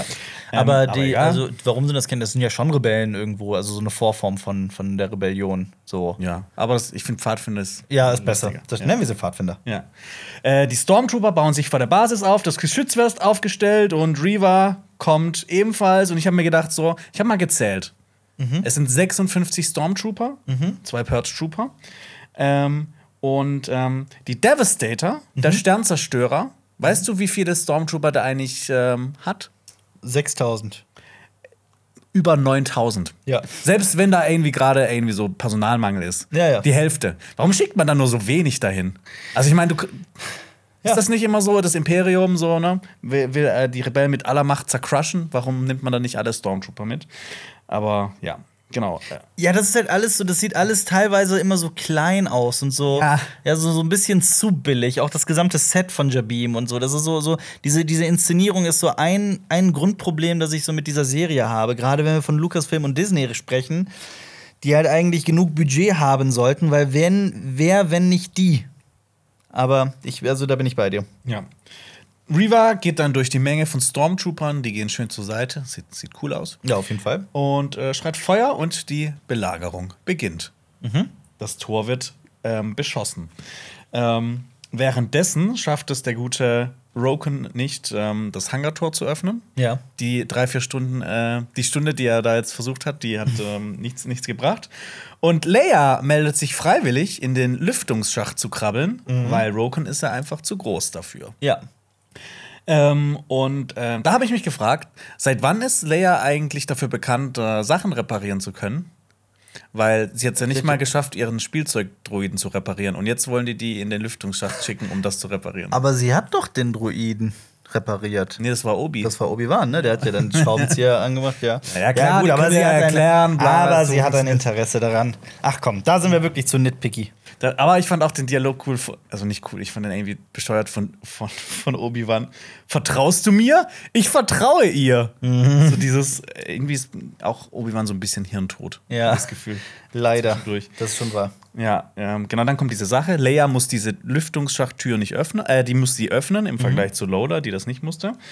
Und ähm, währenddessen hört Obi-Wan eine Nachricht, die dümmste Nachricht aller Die Zeiten. dümmste Nachricht die aller unnötigste Nachricht aller Zeiten von Unglaublich. Bail Organa ab. Ich weiß, ich habe dir gesagt, Obi-Wan, dass du dich nicht bei mir melden sollst, dass Funkstille herrscht, aber ich wollte trotzdem mal abhören, wie es dir geht. Ja, warum kann der Typ nicht einfach seine Fresse erhalten? Also, ich meine, das ist ja, das ist, er verrät ja quasi alles darüber. Also- dass er nicht gesagt hat, übrigens, ich bin Bail Organa, meine Kontonummer ist da und ich gehe auf Tatooine zu folgenden Koordinaten. Ich habe mir dazu was aufgeschrieben. Ich habe es ich hab's so bezeichnet. Hallo Obi-Wan, ich hoffe, du bist nicht tot und das Imperium hat nicht diesen Holoprojektor. Ich fliege jetzt übrigens nach Tatooine, wo Vaders Sohn abchillt. Genauer gesagt auf einer Feuchtfarm in Mos Eisley. Hast du das gehört? Tatooine.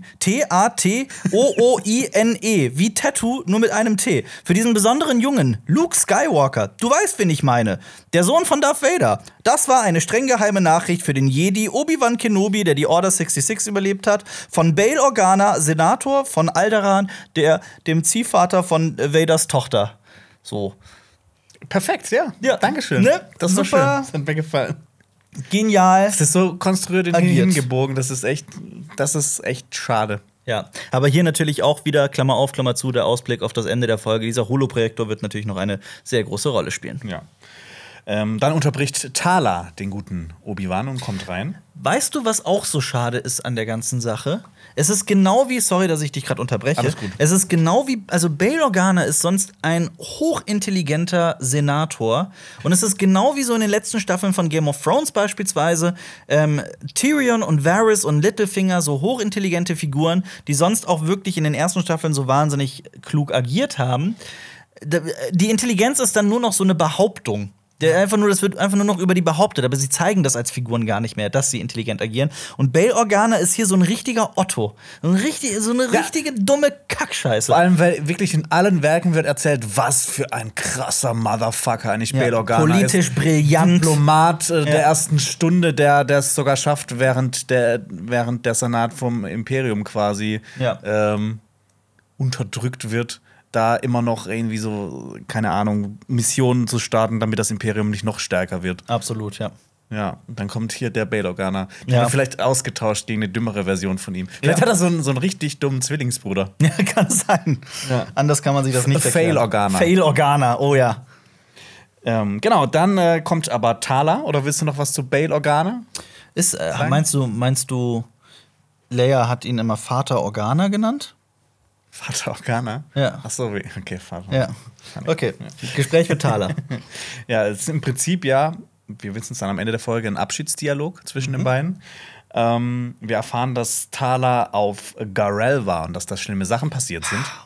Als Rebels-Fan äh, geht mir da das Herz auf, weil Gorell spielt immer wieder eine Rolle in, in Rebels. Ja. Und so wie jeder Planet in Star Wars, da war mal eine geheime Rebellenbasis drauf, die dann in Rebels vorkommt. Ja. Ähm, äh, Garel ist ein Planet im Outer Rim, im Lothal-Sektor.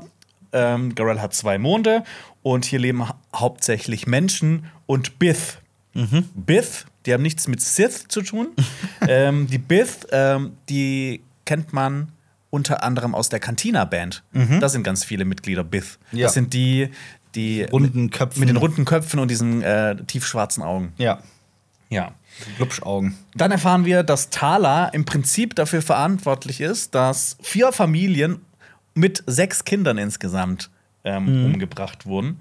Und das war ja so der Wendepunkt in ihrem Leben, wo sie beschlossen hat, vielleicht ist das Imperium doch nicht so nett. Are we the baddies? Ja.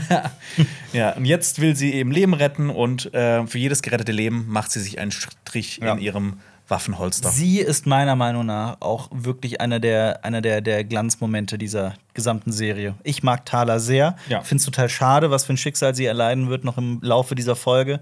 Ähm, aber ich fand, sie war ein großer Gewinn für Star Wars. Thala mochte ich wirklich sehr. ja. Taler war jeden Taler wert. Auf jeden Fall. Und Indira Varma, die Darstellerin, die wir ja vorher vor allem aus Game of Thrones kennengelernt haben, ähm, super, wirklich großartig. Sie bekommt bestimmt auch noch einen Spin-off. Thaler. Und ja. Roken bekommt auch noch einen Spin-off. Ja, Hoff Cube. Genau, apropos Roken, äh, zu dem schalten wir jetzt um. Der meldet sich nämlich ähm, und holt die beiden zur vordersten Frontlinie direkt an die Tu Tür. Mhm. Und ist dir aufgefallen, was er in der Hand hält? Meinst du den Bowcaster? Ja. Ja, natürlich. Genau, eine Laserarmbrust. Ja. Äh, und Bowcaster, darüber habe ich auch ein paar Sachen herausgefunden. Eigentlich eine Wookie-Waffe, ne? Genau. Es ist eine Wookie-Waffe, die von Wookies hergestellt wird. Äh, die meisten Bowcaster werden handgefertigt, Mhm. was auch ihren großen Preis erklärt. Ungefähr 1250 Credits muss man für einen Bowcaster lohnen. Ja, also ist- 2,5 Gramm Vintrium. Ja, das ist eine Menge. Ja. Aber die haben auch viel mehr Power als so ein Blaster. Die sind nicht nur stärker als Blaster, sie sind auch genauer als Blaster. Und Aber es gibt im Internet auch ganz genaue Erklärungen, wie die funktionieren, aber ich habe gedacht, das ist mir jetzt zu. ja, magnetisch. Ja, genau, und noch mehr. Also ich habe gedacht, die, die Physikstunde, die Mhm. Sparen wir uns. Das wird mal. nur peinlich, ja. Ja. Aber also, man braucht auf jeden Fall mehr Kraft, um die zu bedienen. Daher ja, ist die das ist halt auch so eine, so eine. Wookie-Waffe, genau. Und äh, ich glaube, also Roken, außer Roken, also man sah, Han Solo leiht, sich- leiht sich ja einmal quasi Chewbacca's Bowcaster aus. Ja. Ansonsten ist Roken vielleicht der erste Mensch, den man in Live-Action sieht mit so einem Bowcaster. Ich bin mir In nicht sicher. Live-Action glaube ich schon, ja. Kann sein, ja. Ja. Aber auf jeden Fall so ein cooles Detail. Da fragt man sich natürlich auch, was ist die, hat vielleicht Roken eine Connection zu Wookie oder so? Wer weiß. Ja, aber ich habe mich gefreut, Ja. dass das ein Bowcaster vorkam. Ja.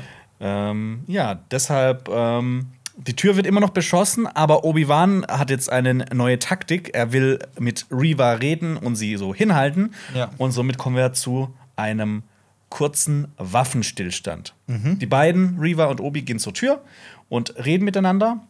Und ähm, Obi berühr- berührt so die Tür. Glaubst du, er wollte sie mit der Macht spüren? Ja, so? das glaube ich schon, ja. Ja. Also, hat, also was denn sonst? Ich weiß nicht, aber das, das Gefühl hatte ich. Ja. Ja. Und jetzt erfahren wir endlich ähm, Reva, was, was es mit ihr auf sich hat, wo sie herkommt. Denn sie war natürlich ein Jüngling. Ja, wir haben es schon vermutet. Weiß sie auch, dass Anakin Skywalker Darth Vader ist, weil sie die Order 66 überlebt hat.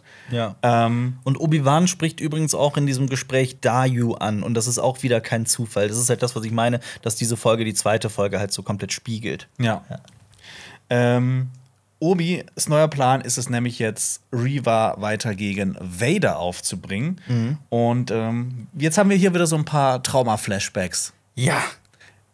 die ich mich sehr gefreut habe. Wir sehen Anakin tatsächlich mal. Es wird nicht einfach direkt weggeschnitten. Wobei natürlich. Ja, das es auch ist nicht schon so ein bisschen blurry und na, sowas. Natürlich wird nicht nicht, so- explizit Ja. gezeigt, aber wir sehen Anakin Jünglinge abschlachten und so ein Detail, das mir vorher nie so richtig aufgefallen ist, das ich unglaublich gruselig finde, rückblickend, wie krass es auch sein muss für die Jünglinge von einem blauen Lichtschwert Das hab ich mir auch gedacht. Dieses, dieses krasse Detail, das ist so heftig. Ja. Ähm, ich meine, blau ist, steht ja eigentlich für die, für die Jedi und nicht für die Sith. Die Sith haben ja ein rotes Lichtschwert normalerweise. Ähm, und von daher, das fand ich schon, das fand ich schon krass. Wenn du ein Lichtschwert bauen könntest, man kann das ja teilweise sich zusammenbauen und so. Wel welche Farbe würdest du dir für dein Lichtschwert äh, äh, picken? Welche Farbe? Ja. Rot, grün, blau, lila, glaub- weiß, schwarz. Okay, schwarz ist natürlich cool wegen dem Dunkelschwert. Mhm. Aber, Darksaber. ähm, ich glaube grün.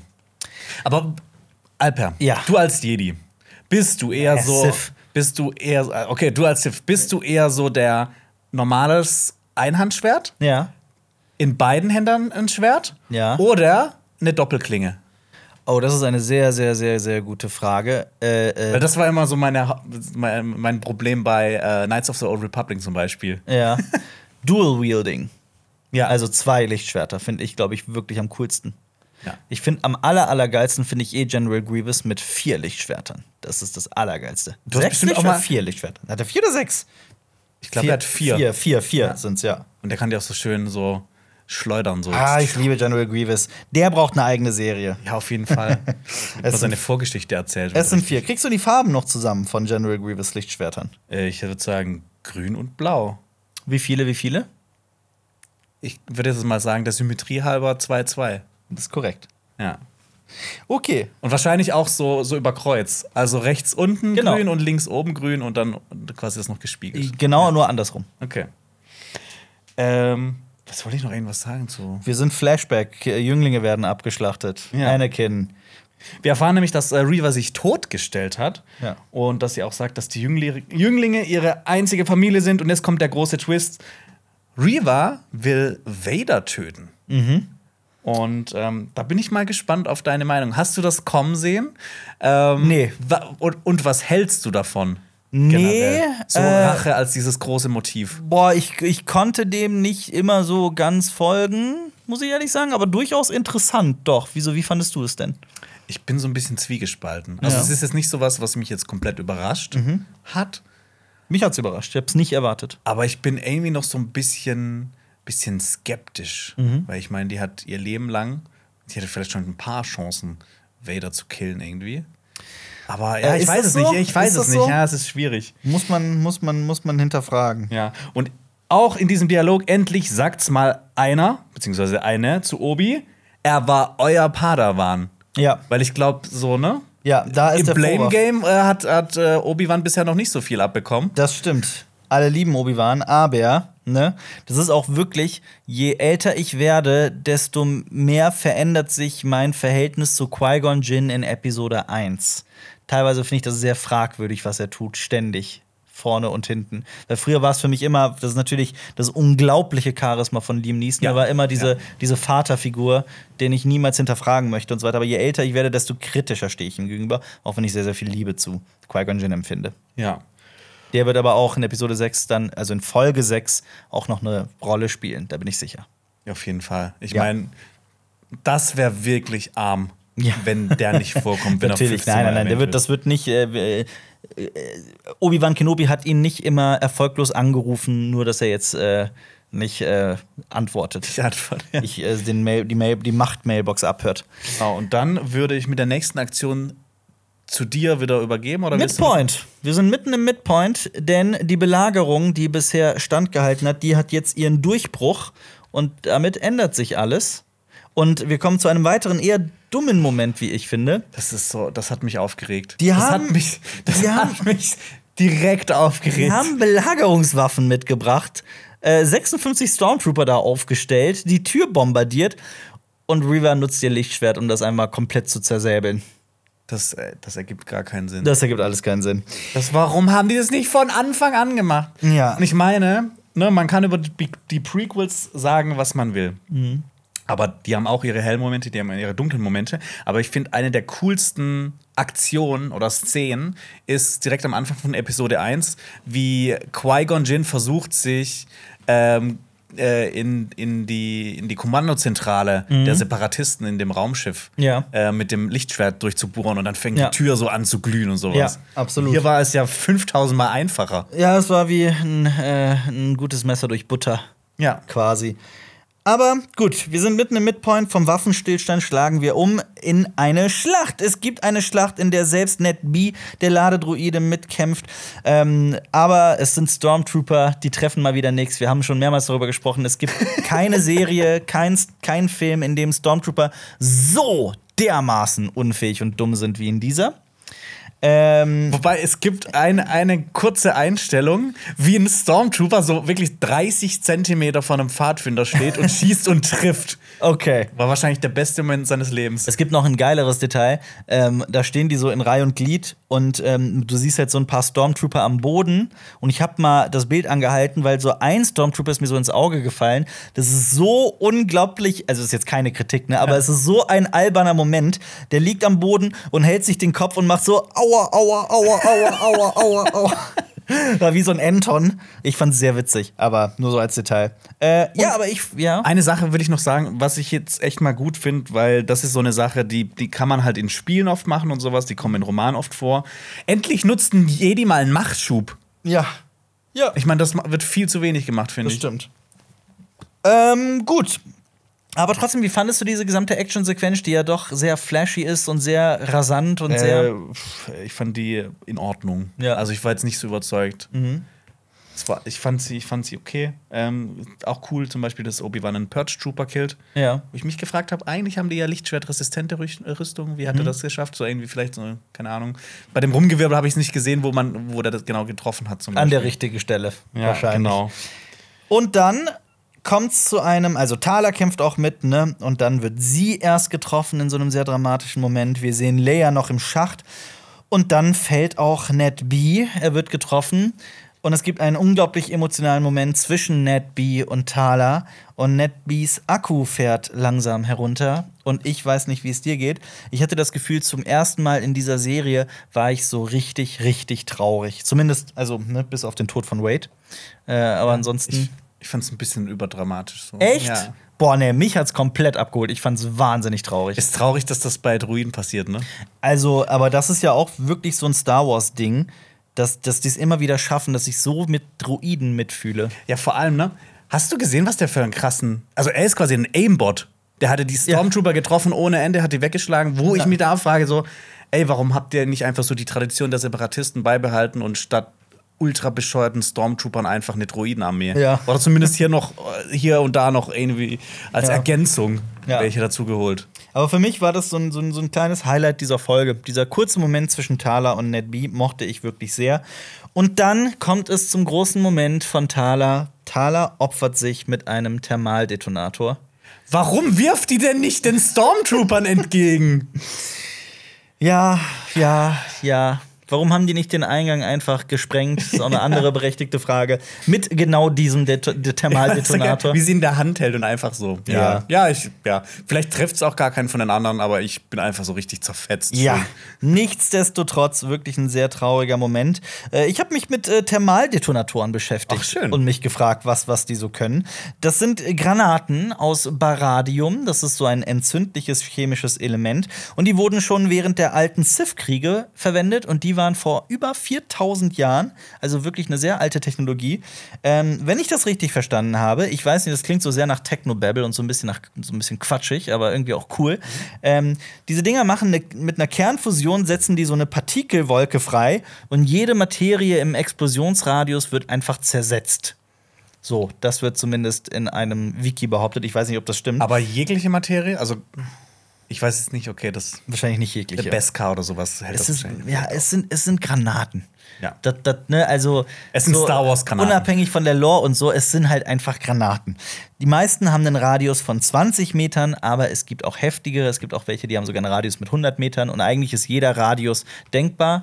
Ähm, und es ist im Prinzip dasselbe Ding, mit dem Leia später auch Jabba bedroht. Ja. Also da versteht man auch, warum der Typ so viel Angst hat vor diesen Dingern. Ähm, und Thala sagt ihre letzten Worte: Möge die Macht mit dir sein. Damit ist der erste Teil der Flucht gelungen und ich war wirklich traurig in dem Moment, dass Thala das Zeitliche gesegnet hat. Das hat mich emotional abgeholt. Wir kehren, zu kehren zurück auf die Devastator. Darth Vader befiehlt, dass Reaver den Angriff einstellen soll. Überraschend, denn er sagt, Kenobi gehört bereits uns. Und dann gibt es einen erneuten Flashback zurück nach Coruscant, zurück zum Duell. Und Anakin fordert von Obi-Wan, dass er zugibt, dass er in diesem Duell geschlagen wurde, denn er hat sein Lichtschwert nicht mehr. Wir sehen ja auch eine Szene, ähm, wie er auf ihn einschlägt, ne, wie Obi-Wan so am Boden ist und sein äh, Schwert gar noch so halten kann und dann das ähm, äh, Anakin mehrere Mal draufschlägt. Ja. Ne, das haben wir auch quasi, das ist In ja auch Folge so eine. Klammer gesehen. Das haben wir in Folge 3 gesehen. Genau. Sie ist schon äh, dann quasi da zum zweiten Mal so. Genau. Und in der Gegenwart sagt Obi-Wan dann, also auf Jabim, dass er sich stellen wird. Genau wie Thala möchte er sich selbst opfern, um alle zu retten. Und dann gibt er Haja sein Lichtschwert, einen Blaster, bittet ihn, auf Leia aufzupassen, aufzupassen. Und er gibt ihm außerdem diesen Holoprojektor. Mit der Nachricht von Fail Organa. Ja. Ne, und nicht nur so, hey, ne, Lichtschwert kannst du verlieren, Blaster kannst du auch verlieren, aber vielleicht den Kommunikator, den vielleicht ein bisschen besser drauf aufpassen. Ja. Nun gut, diesen, diesen äh, äh, Kommunikator sah man übrigens äh, schon in Episode 1. Qui-Gon Jinn hat den, also ist dasselbe Design.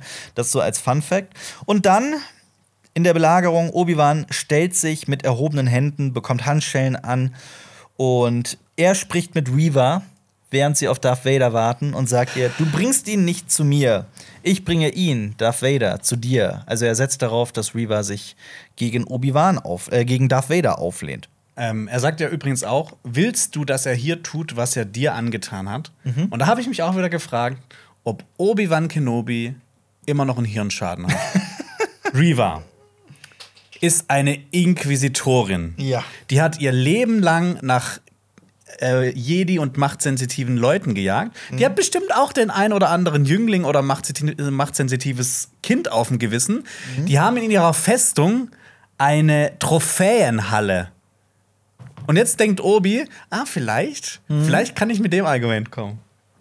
Nun gut, Das ist, ich meine, machtsensitive Kinder umzubringen, Ja. das ist quasi ihre Job Description. Ja, das stimmt.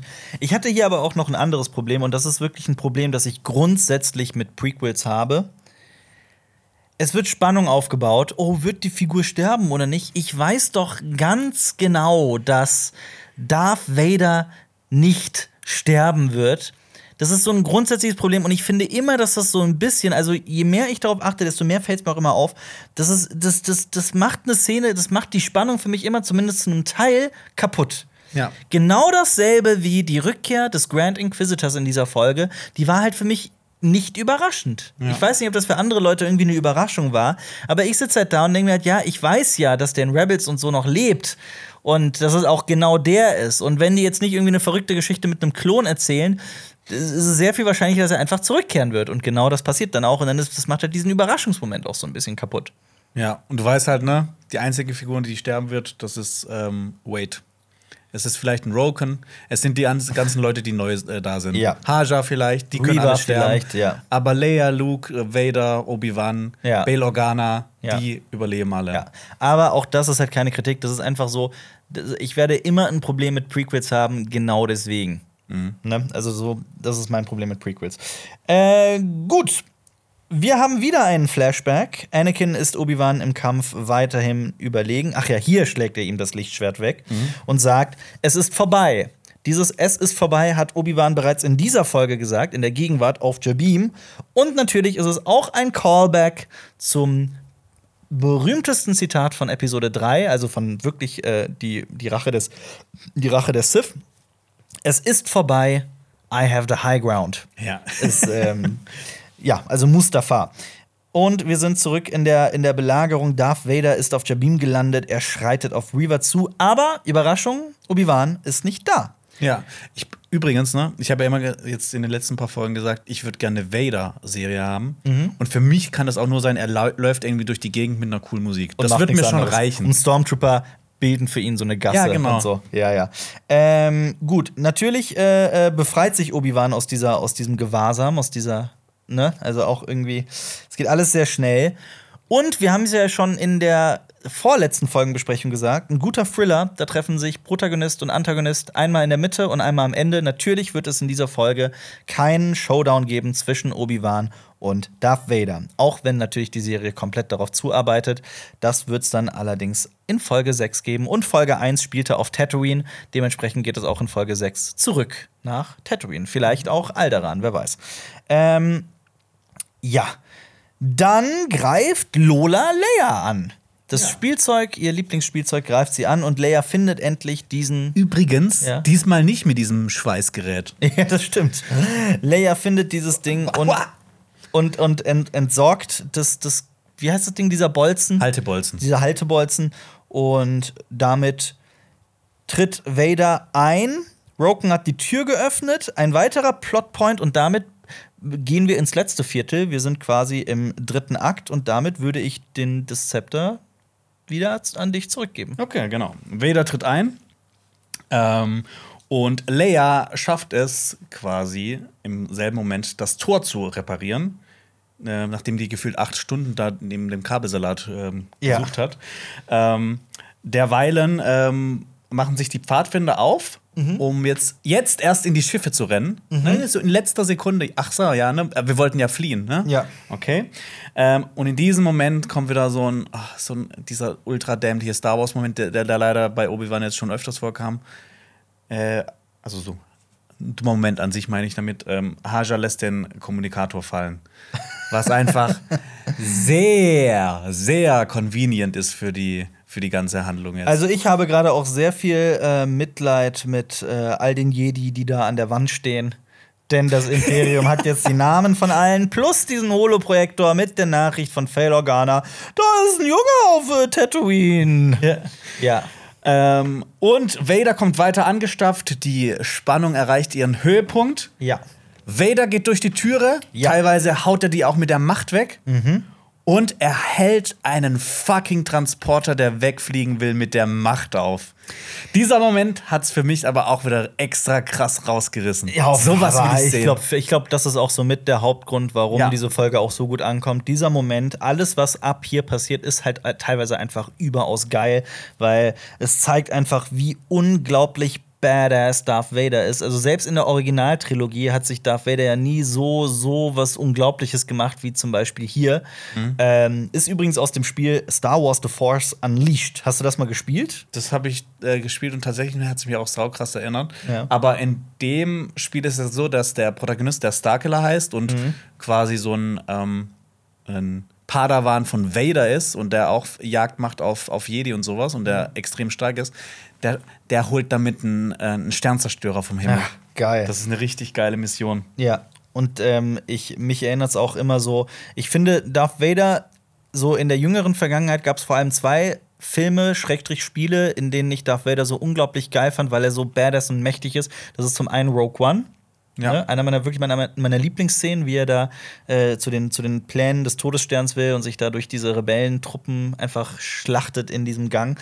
Äh, und das zweite ist Fallen Order. Da kommt, okay, das ist so ein, das ist eigentlich, ah, das ist eigentlich kein Spoiler, das weiß man mittlerweile. In, Ähm, jedem, in jedem Star Wars-Spiel ja. kommt Vader vor. da kommt Vader vor und ist es so, und du hast halt als Cal Kestis, den du spielst, halt einfach so, du bist so unterlegen. Du hast so Schiss. Und, und du hast so einen Schiss und das ist so richtig, das ist so Darth Vader. Ich liebe es, wenn man Darth Vader so als Horrorfigur ähm, Mhm. äh, äh, inszeniert. Und hier ist es ja teilweise auch so. Also wie unglaublich mächtig er ist und wie er das Schiff dann auch auseinanderreißt. Ja. Das ist einfach, das ist eine Wucht. Das ist eben dieser Vader.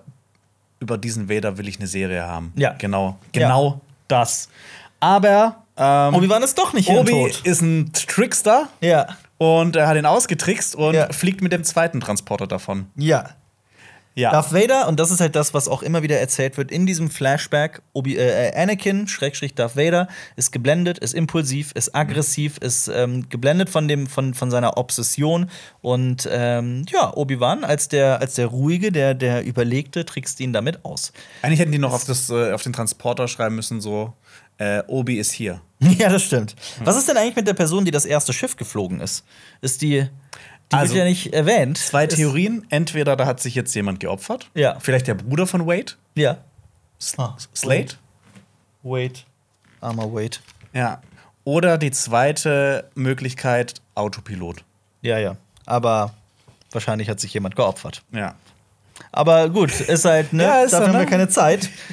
wir haben schon, wir sind schon in Minute 30 von 34 Minuten, also wir müssen mal ein Gas geben, ne, in dieser Ja. Folge. Armer Wade. Ja, ähm, Obi hat ihn verarscht. Aber ich fand auch so diesen Moment schön, dass ähm, ne, Vader, für den ist es jetzt auch nicht ein einfaches, so ein Transporter, der gerade wegfliegt, äh, aufzuhalten. Man, man, er, er ächzt ja auch so Ja. quasi unter der Anstrengung. Ja. Und das Ganze hat mich auch an ein äh, Yoda-Zitat erinnert. Und zwar? Größe ist nicht alles. Ja, Ja. das stimmt. Und es gibt ja auch diesen Moment, zum Beispiel, wie Yoda den X-Wing bei Dagobah aus dem Sumpf holt, weil Mhm. Luke es nicht schafft, weil er sagt, dass das zu groß ist. Ja, ja, Ja. absolut. Und äh, dann wird wieder zurückgeschnitten auf diesen, auf die, in diesen Flashback und da sehen wir halt eben genau dasselbe. Es wird ja gespiegelt. Obi-Wan listet Anakin aus und nimmt ihm das Lichtschwert weg. Also ich finde dieses, dieses, diesen, wie die diesen Flashback in diese Folge eingewoben haben, das fand ich wirklich. Äh, wir kritisieren das Writing immer wieder, aber das ist eigentlich wirklich schön und elegant gelöst, wie ich finde. Ja. Vor allem, dass es halt auch immer wieder dazu springt, dass es halt direkt in den Szenen quasi direkt diese Parallele gibt. Ja, absolut, absolut. Ja, das war Ja. schön. Auf jeden Fall. Ähm, Ein Showdown gibt es aber trotzdem in der Folge. ja, und zwar ähm, auch eine sehr schöne Einstellung. Wir sehen Vader und dann sehen wir, dass hinter ihm seitlich Reva hervorkommt und ihn hinterrücks angreift. Ja. Aber Vader ist natürlich Vader. der stirbt nicht, der hat den Brat natürlich gerochen und er nutzt die Macht, um das Lichtschwert aufzuhalten. Naja, was aber- extrem awesome ist. Ja, ja, aber er, er, also es gibt ja noch diese, also sie kämpfen und es gibt noch diese ganze, äh, diese, diese Momente, in denen er einfach nur ausweicht. Und das fand ich halt auch wieder schön mit diesen, mit diesen, mit diesen Flashbacks, weil er Anakin ja auch von Obi-Wan gelernt hat, dass man nur, wenn man kein Lichtschwert mehr hat, dass man nicht ausgeliefert ist. Ja. Und äh, auch Obi-Wan konnte ja ohne Lichtschwert gut kämpfen. Das nutzt Anakin, alles, was er gelernt hat. Also nicht nur das ich- Ausweichen, sondern auch ne, mit der Macht dann aufhalten. Absolut, Ja. absolut. Und das fand ich halt so unglaublich geil inszeniert, auch wie Darth Vader da kämpft und auch wie er mit ihr spielt. Das ist ja wie so eine Katze, die bereits die Maus getötet hat und jetzt einfach nur noch mit dem, mit dem so daran hat's mich erinnert. Ich meine, Darth Vader ist ja der äh, König des äh, Force-Jokes. Ich meine, damit Ja. kann er eigentlich jeden ja immer direkt ausschalten. Ja.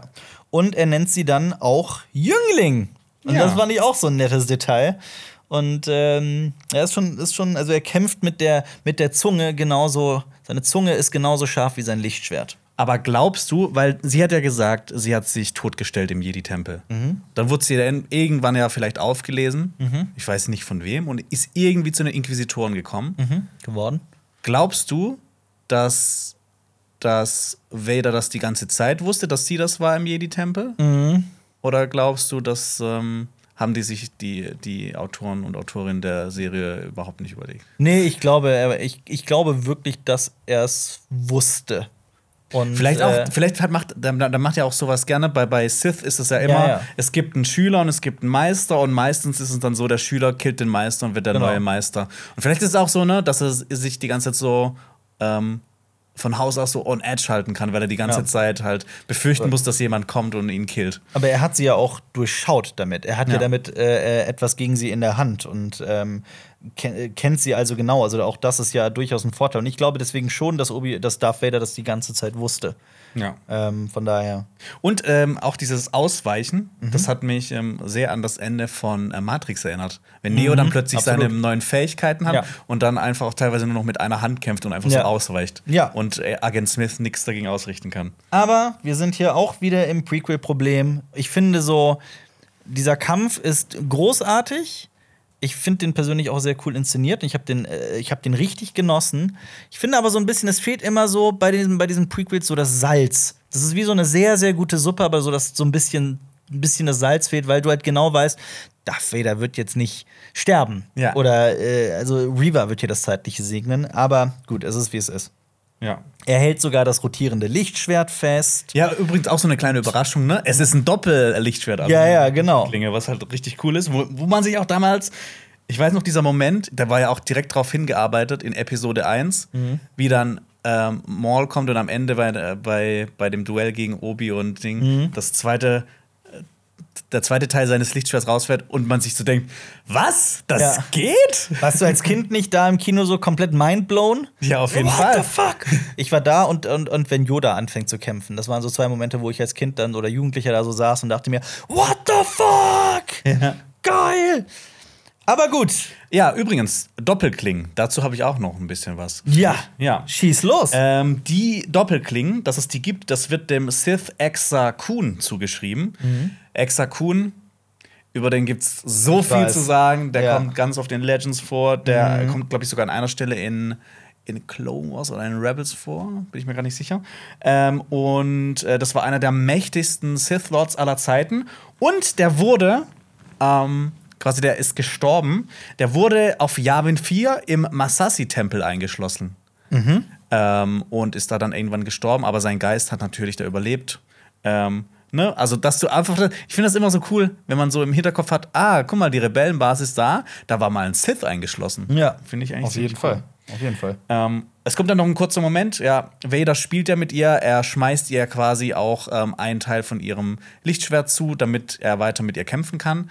Aber er schafft es natürlich, sie zu, ähm, zu besiegen. Und es gibt ja diesen kurzen Moment, wo Vader auch quasi Dual-Wielding ist. Und man sich so denkt, was? Kommt das jetzt? Ja, Aber ja. ist natürlich dann nicht so und er wirft ihr dann das eine zu. Aber ich glaube, viele Fans haben sich da sehr Ja. gefreut, Darth Vader mal mit zwei Lichtschwertern zu sehen. Das ist halt schon, das ist schon ein geiler Moment. Das ist extrem, ein Ja. extrem geiler Moment. Ja, also das ist halt, also wirklich diese Momente und diese gesamte Szene hier, das ist halt so, das ist so, der absolute Lichtblick von, von Obi-Wan Kenobi und der Grund, warum ich halt nicht sage, dass ich diese Serie in irgendeiner Form furchtbar finde. Ich, Ja. bin, ich bin da sehr, ich bin sehr hin und her gerissen, ja, aber ähm, ich finde sie auch nicht so gut, wie sie sein könnte, diese Serie. Aber das ist schon, das sind geile Momente. Also über die- die freue ich mich sehr. Die zwei Lichtblicke von Obi-Wan Kenobi sind Obi-Wan Kenobi und Darth Vader. Thaler würde ich noch hinzufügen. Ned B würde ich zum Beispiel noch hinzufügen an Ah, das Figuren, sind so die ich kleine mag. Lichtchen. Ja, ich finde auch, ich find auch die, die, die Schauspielerin von äh, ähm, Leia, über die können wir ja auch noch mal sprechen, eigentlich irgendwann mal. Mhm. Aber lass uns das dann in der nächsten Folgenbesprechung machen. Ja.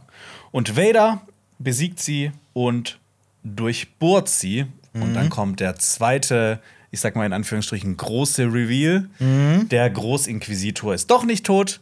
Er kommt zurück. Und ähm, ich habe so ein bisschen das Gefühl, dass Großinquisitoren ähm, gegen Durchbohrungen ähm, immun Immun sind, ja. weil der Großinquisitor, der eine wurde durchbohrt, hat überlebt. Ja. Und Reva wird auch durchbohrt und Ja. überlebt ja auch. Ja. Warum überlebt sie? Das ist eine sehr gute Frage. Hat Darth Vader noch etwas mit ihr vor? Plant er weiterhin mit ihr? Berechnet er das? Oder hat sie einfach nur Plot-Armor? Also, wenn wirklich, wenn die mir erzählen wollen, Darth Vader lässt die halt einfach da liegen, so von wegen und tötet sie nicht und gibt ihr nicht so den Final Blow.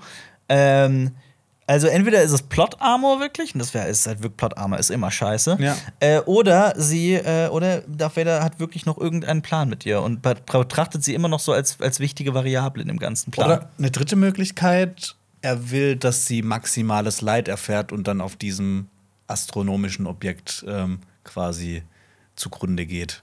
Da noch ein bisschen mehr leiden muss, nicht mehr wegkommt, keine Ahnung. Oder vielleicht sich der dunklen Seite der Macht noch mehr nähert damit. Aber also irgendwie, ich bin da sehr gespannt, wie das, was da noch passiert. ja, das ist halt, wenn jetzt, ne? wenn das, jetzt, ist- das ist ein bisschen das ist blöd, wenn man sich so viele Fragen dazu stellen muss. wenn sie, das stimmt, aber wenn sie jetzt in Folge 6 irgendwie über, in einem Überraschungsmoment, in einem Twist irgendwie dann auf den Plan tritt und Darth Vaders Pläne vereitelt, dann wär, fände ich das schon wirklich dramatisch beschissen geschrieben. ja. Das ist, das ist dann wirklich dann hier absoluter, das wäre dann hier absoluter Quatsch, dass Darth Vader sie nicht killt. Ja. Wenn Darth Vader sie allerdings jetzt in Folge einsetzen wird, in irgendeiner Form, äh, dann, dann, dann fände ich das schon erträglicher. Aber ich bin sehr gespannt. Ich bin auch mal sehr, Was, sehr gespannt. Also wir müssen uns halt quasi irgendwie in Darth Vader gerade hineinversetzen, ob er irgendeinen unglaublichen Masterplan im Sinn hat, den wir irgendwie mitbedenken müssen. Ich finde es nur irgendwie sehr schade, dass man das ständig muss in dieser Serie. Das, das deutet halt eher darauf hin, dass, dieses, dass die Motivation der Figuren da halt nicht gut genug erklärt wird oder halt nicht keinen Sinn ergeben. Denn das ist, hat sich jetzt in den letzten Folgen auch schon mehrmals bewahrheitet, dass vieles einfach keinen Sinn ergibt und zu kurz gedacht ist. Und das finde ich so äußerst schade. Aber hier bin, ist es noch zu früh zu urteilen, würde ich sagen. Ja. Reva überlebt auf jeden Fall. Ja. Sie rafft sich auf und ähm, findet die Nachricht von Bail Organa. Sie weiß also. Fail-Organa. Fail Organa. Ja. Ähm, genau. Äh, Derweilen sind Obi und ähm, die Pfadfinder auf dem Raumschiff, auf dem Transporter. Nochmal. Obi-Wan, Schrägstrich Haja, haben auf Jabim neben dieser Wand, wo sämtliche überlebenden Jedi mit Namen stehen, haben die diesen Holo-Projektor fallen gelassen, auf dem Bail Organa, Schrägstrich Fail Organa, die Nachricht übermittelt hat, obwohl sie vorher abgemacht haben, nicht miteinander zu sprechen, aus Gründen der Geheimhaltung, droppt er in dieser Nachricht ohne Code, ohne alles, die Location von Luke Skywalker, Darth Vaders Sohn, und das liegt jetzt da auf Jabim herum. Das ist so spektakulär, atemberaubend dämlich. Das wäre so, als wenn äh, in Rogue One Ja. ähm, der gute Orson Krennic Ja. diese Geheimpläne mit der Schwachstelle des Todessterns Ja. in der Tasche hätte. Ja. Und dann hätte er Mats Mikkelsen besucht Ja. auf seinem Heimatplaneten. Ja. Und äh, die hätten einfach nur ein bisschen gequatscht, er wäre gegangen und das wäre aus seiner Tasche gefallen. Ja. Und dann hätte ähm, Mats Mikkelsen die Pläne den Rebellen gegeben. Ja, ja. Es ist also, es ist wirklich, also dieser Moment, ich habe den auch im ersten Moment gar nicht gecheckt, weil ich mir wirklich nicht vorstellen könnte, dass es so dämlich geschrieben ist, dass dieser Holoprojektor, dieser, dieses Kommunikationsgerät, Ne, der ist auch ein bisschen kaputt und er sagt nur die genau diese Genau, die das auch noch, ne? Ja. Das kommt ja auch noch dann oben drauf, ne? Das war so atemberaubend dämlich, das ist so unorganisch, so dumm geschrieben, dass ich mir wirklich dachte, das kann doch nicht euer Ernst sein. Es kann, wir hatten diese wunderbare, großartige Szene mit Darth Vader, Reaver und dem Grand Inquisitor. Und jetzt kommt so ein Blödsinn. Reaver liegt da, ist nicht tot, auch noch so ein, so ein Faktor, und findet dieses Kackding. Ja. Ah, Schwierig. boah, wirklich schwierig. Ja. Ähm, Obis Ra Transporter Ja. erfahren wir, der Hyperraumantrieb ist im Arsch. Ja. Und ähm, ne, der Sternzerstörer ist auch immer noch im Orbit. Das heißt, da wird vielleicht auch noch was passieren. Naja, also die sind ja, die sind ja bereits, Jabim ist ja äh, im Outer Rim. Ja. Tatooine ist quasi wahrscheinlich irgendwo in der Nähe, also vielleicht geht's dahin. Ja. Nicht nur vielleicht, sondern natürlich geht's dahin. Ja, oder die werden halt erst aufgegriffen und keine Ahnung, dann passieren Dinge und sie können fliehen vom Sternzerstörer. Weil das können die sehr gut in der, in Ja. der ganzen Serie, die können sehr gut fliehen. Das stimmt. Ja. Das funktioniert auch immer. Ja. Ähm, ja, wir erfahren, genau, Reva findet den Kommunikator. Die letzte Folge wird auf Tatooine spielen. Ähm, ich- Obi-Wan hat äh, wahrscheinlich ein ganz mieses Gefühl. Ja. Merkt man ja auch. Ja. Und äh, die letzte Einstellung geht nach Tatooine zu Luke. Und äh, das fand ich schön inszeniert. Das hat mir gefallen. Auch diese langsame Fahrt auf Lars Heimstatt zu. Ja. Und die Musik dabei. Das fand Ja. ich schön. Ja. Und ich bin wirklich so gespannt, wie lange, wie, was für eine Laufzeit die letzte Folge haben wird, ob wir wieder hier mit 36 Minuten, ne, 34 Minuten abgespeist werden. Ich- Oder ob die vielleicht mal für die letzte Folge ein bisschen mehr Zeit einplanen. Ich hätte auch gerne mehr Fleisch in dieser Serie. Und ich finde die Folgen wirklich, ich habe das selten gesagt, ich finde immer eine Folge, eine Serie soll so lang sein, wie sie, wie sie sein muss. Ich finde die Folgen wirklich zu kurz. Also zu kurz, es sind zu wenig Erzählstränge. Und dann Es passieren halt noch so dumme Dinge. Es passieren noch sehr, sehr dumme Dinge. Also, das finde ich so sehr schade. Und deswegen, Jonas, rückblickend, wie fandest du diese Folge? Wir haben es versprochen. Äh, wie fand ich die Folge? Soll ich dir Punkte geben oder was? Ja. Dann würde ich jetzt sagen, ah, ist schwierig so. Fünf oder se nee, sechs von zehn. Ja? Wegen der letzten Szene. Fünf von zehn ohne die Szene, sechs von zehn mit der Szene. Ich fand die, ich fand die in Ordnung. Ja. Ähm, wenn, wenn man das nicht gemacht hätte mit, den, mit, dem, ähm, mit der Nachricht von Bail Organa. Ja. Wenn man allein das rausgelassen hätte, hätte ich das schon viel besser gefunden. Ja. ja, für mich gibt es zwei Highlights. Ich gehe auch auf sechs wegen ähm, Thaler und Ned B. Der Moment auf dem Schlachtfeld, den fand ich wirklich schön. Mein Herz blutet für Thaler und Ned B. Mein Herz blutet aber auch für Wade.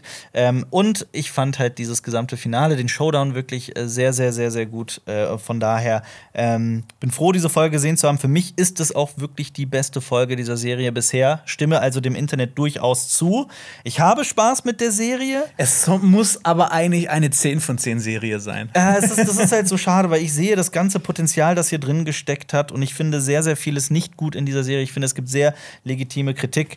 Und ähm, das heißt aber jetzt nicht, dass ich nicht trotzdem Spaß habe mit Obi-Wan Kenobi. Ja. Und von daher, es hätte nur sehr viel besser sein können. Ja, aber so können wir einfach noch mehr reden hier. Auf jeden Fall. Wie gesagt, die nächste Folgenbesprechung kommt nächste Woche am Donnerstag. Donnerstag. genau, und da wird's wirklich, da müssen wir übrigens ganz früh drehen. Ja. Wegen eines Arzttermins von mir. Und ich Aber dann ist oh es Gott. zumindest kühler. Auf jeden Fall. Und wir verlinken euch hier auf jeden Fall jetzt noch von den Kollegen. Also, ihr solltet auf jeden Fall, sorry, bevor ich das sage, ihr solltet Cinema Strikes Back abonnieren. Dann verpasst ihr auch die Folgenbesprechung nicht. Werdet einer oder eine von 314.000 Abonnenten und Abonnentinnen. Wäre sehr cool, wenn diese Zahl noch größer wäre. Ihr könnt da mithelfen. Ich verlinke euch hier ein weiteres Video aus dem Funknetzwerk von Game 2. Die haben nämlich ein Video gemacht, auch über Star Wars Squadrons. Ne? Und ähm, außerdem verlinken wir euch hier, wir haben heute schon drüber gesprochen, sollen wir dieses Kanon-Video verlinken? Was ist eigentlich der Kanon in Star Wars? Genau, der Star Wars-Kanon einfach erklärt. Genau. Also, vielen Dank fürs Zuhören. Bis zur nächsten Woche. Macht's gut. Und, Und möge die Macht mit euch sein. das war ein Podcast von Funk.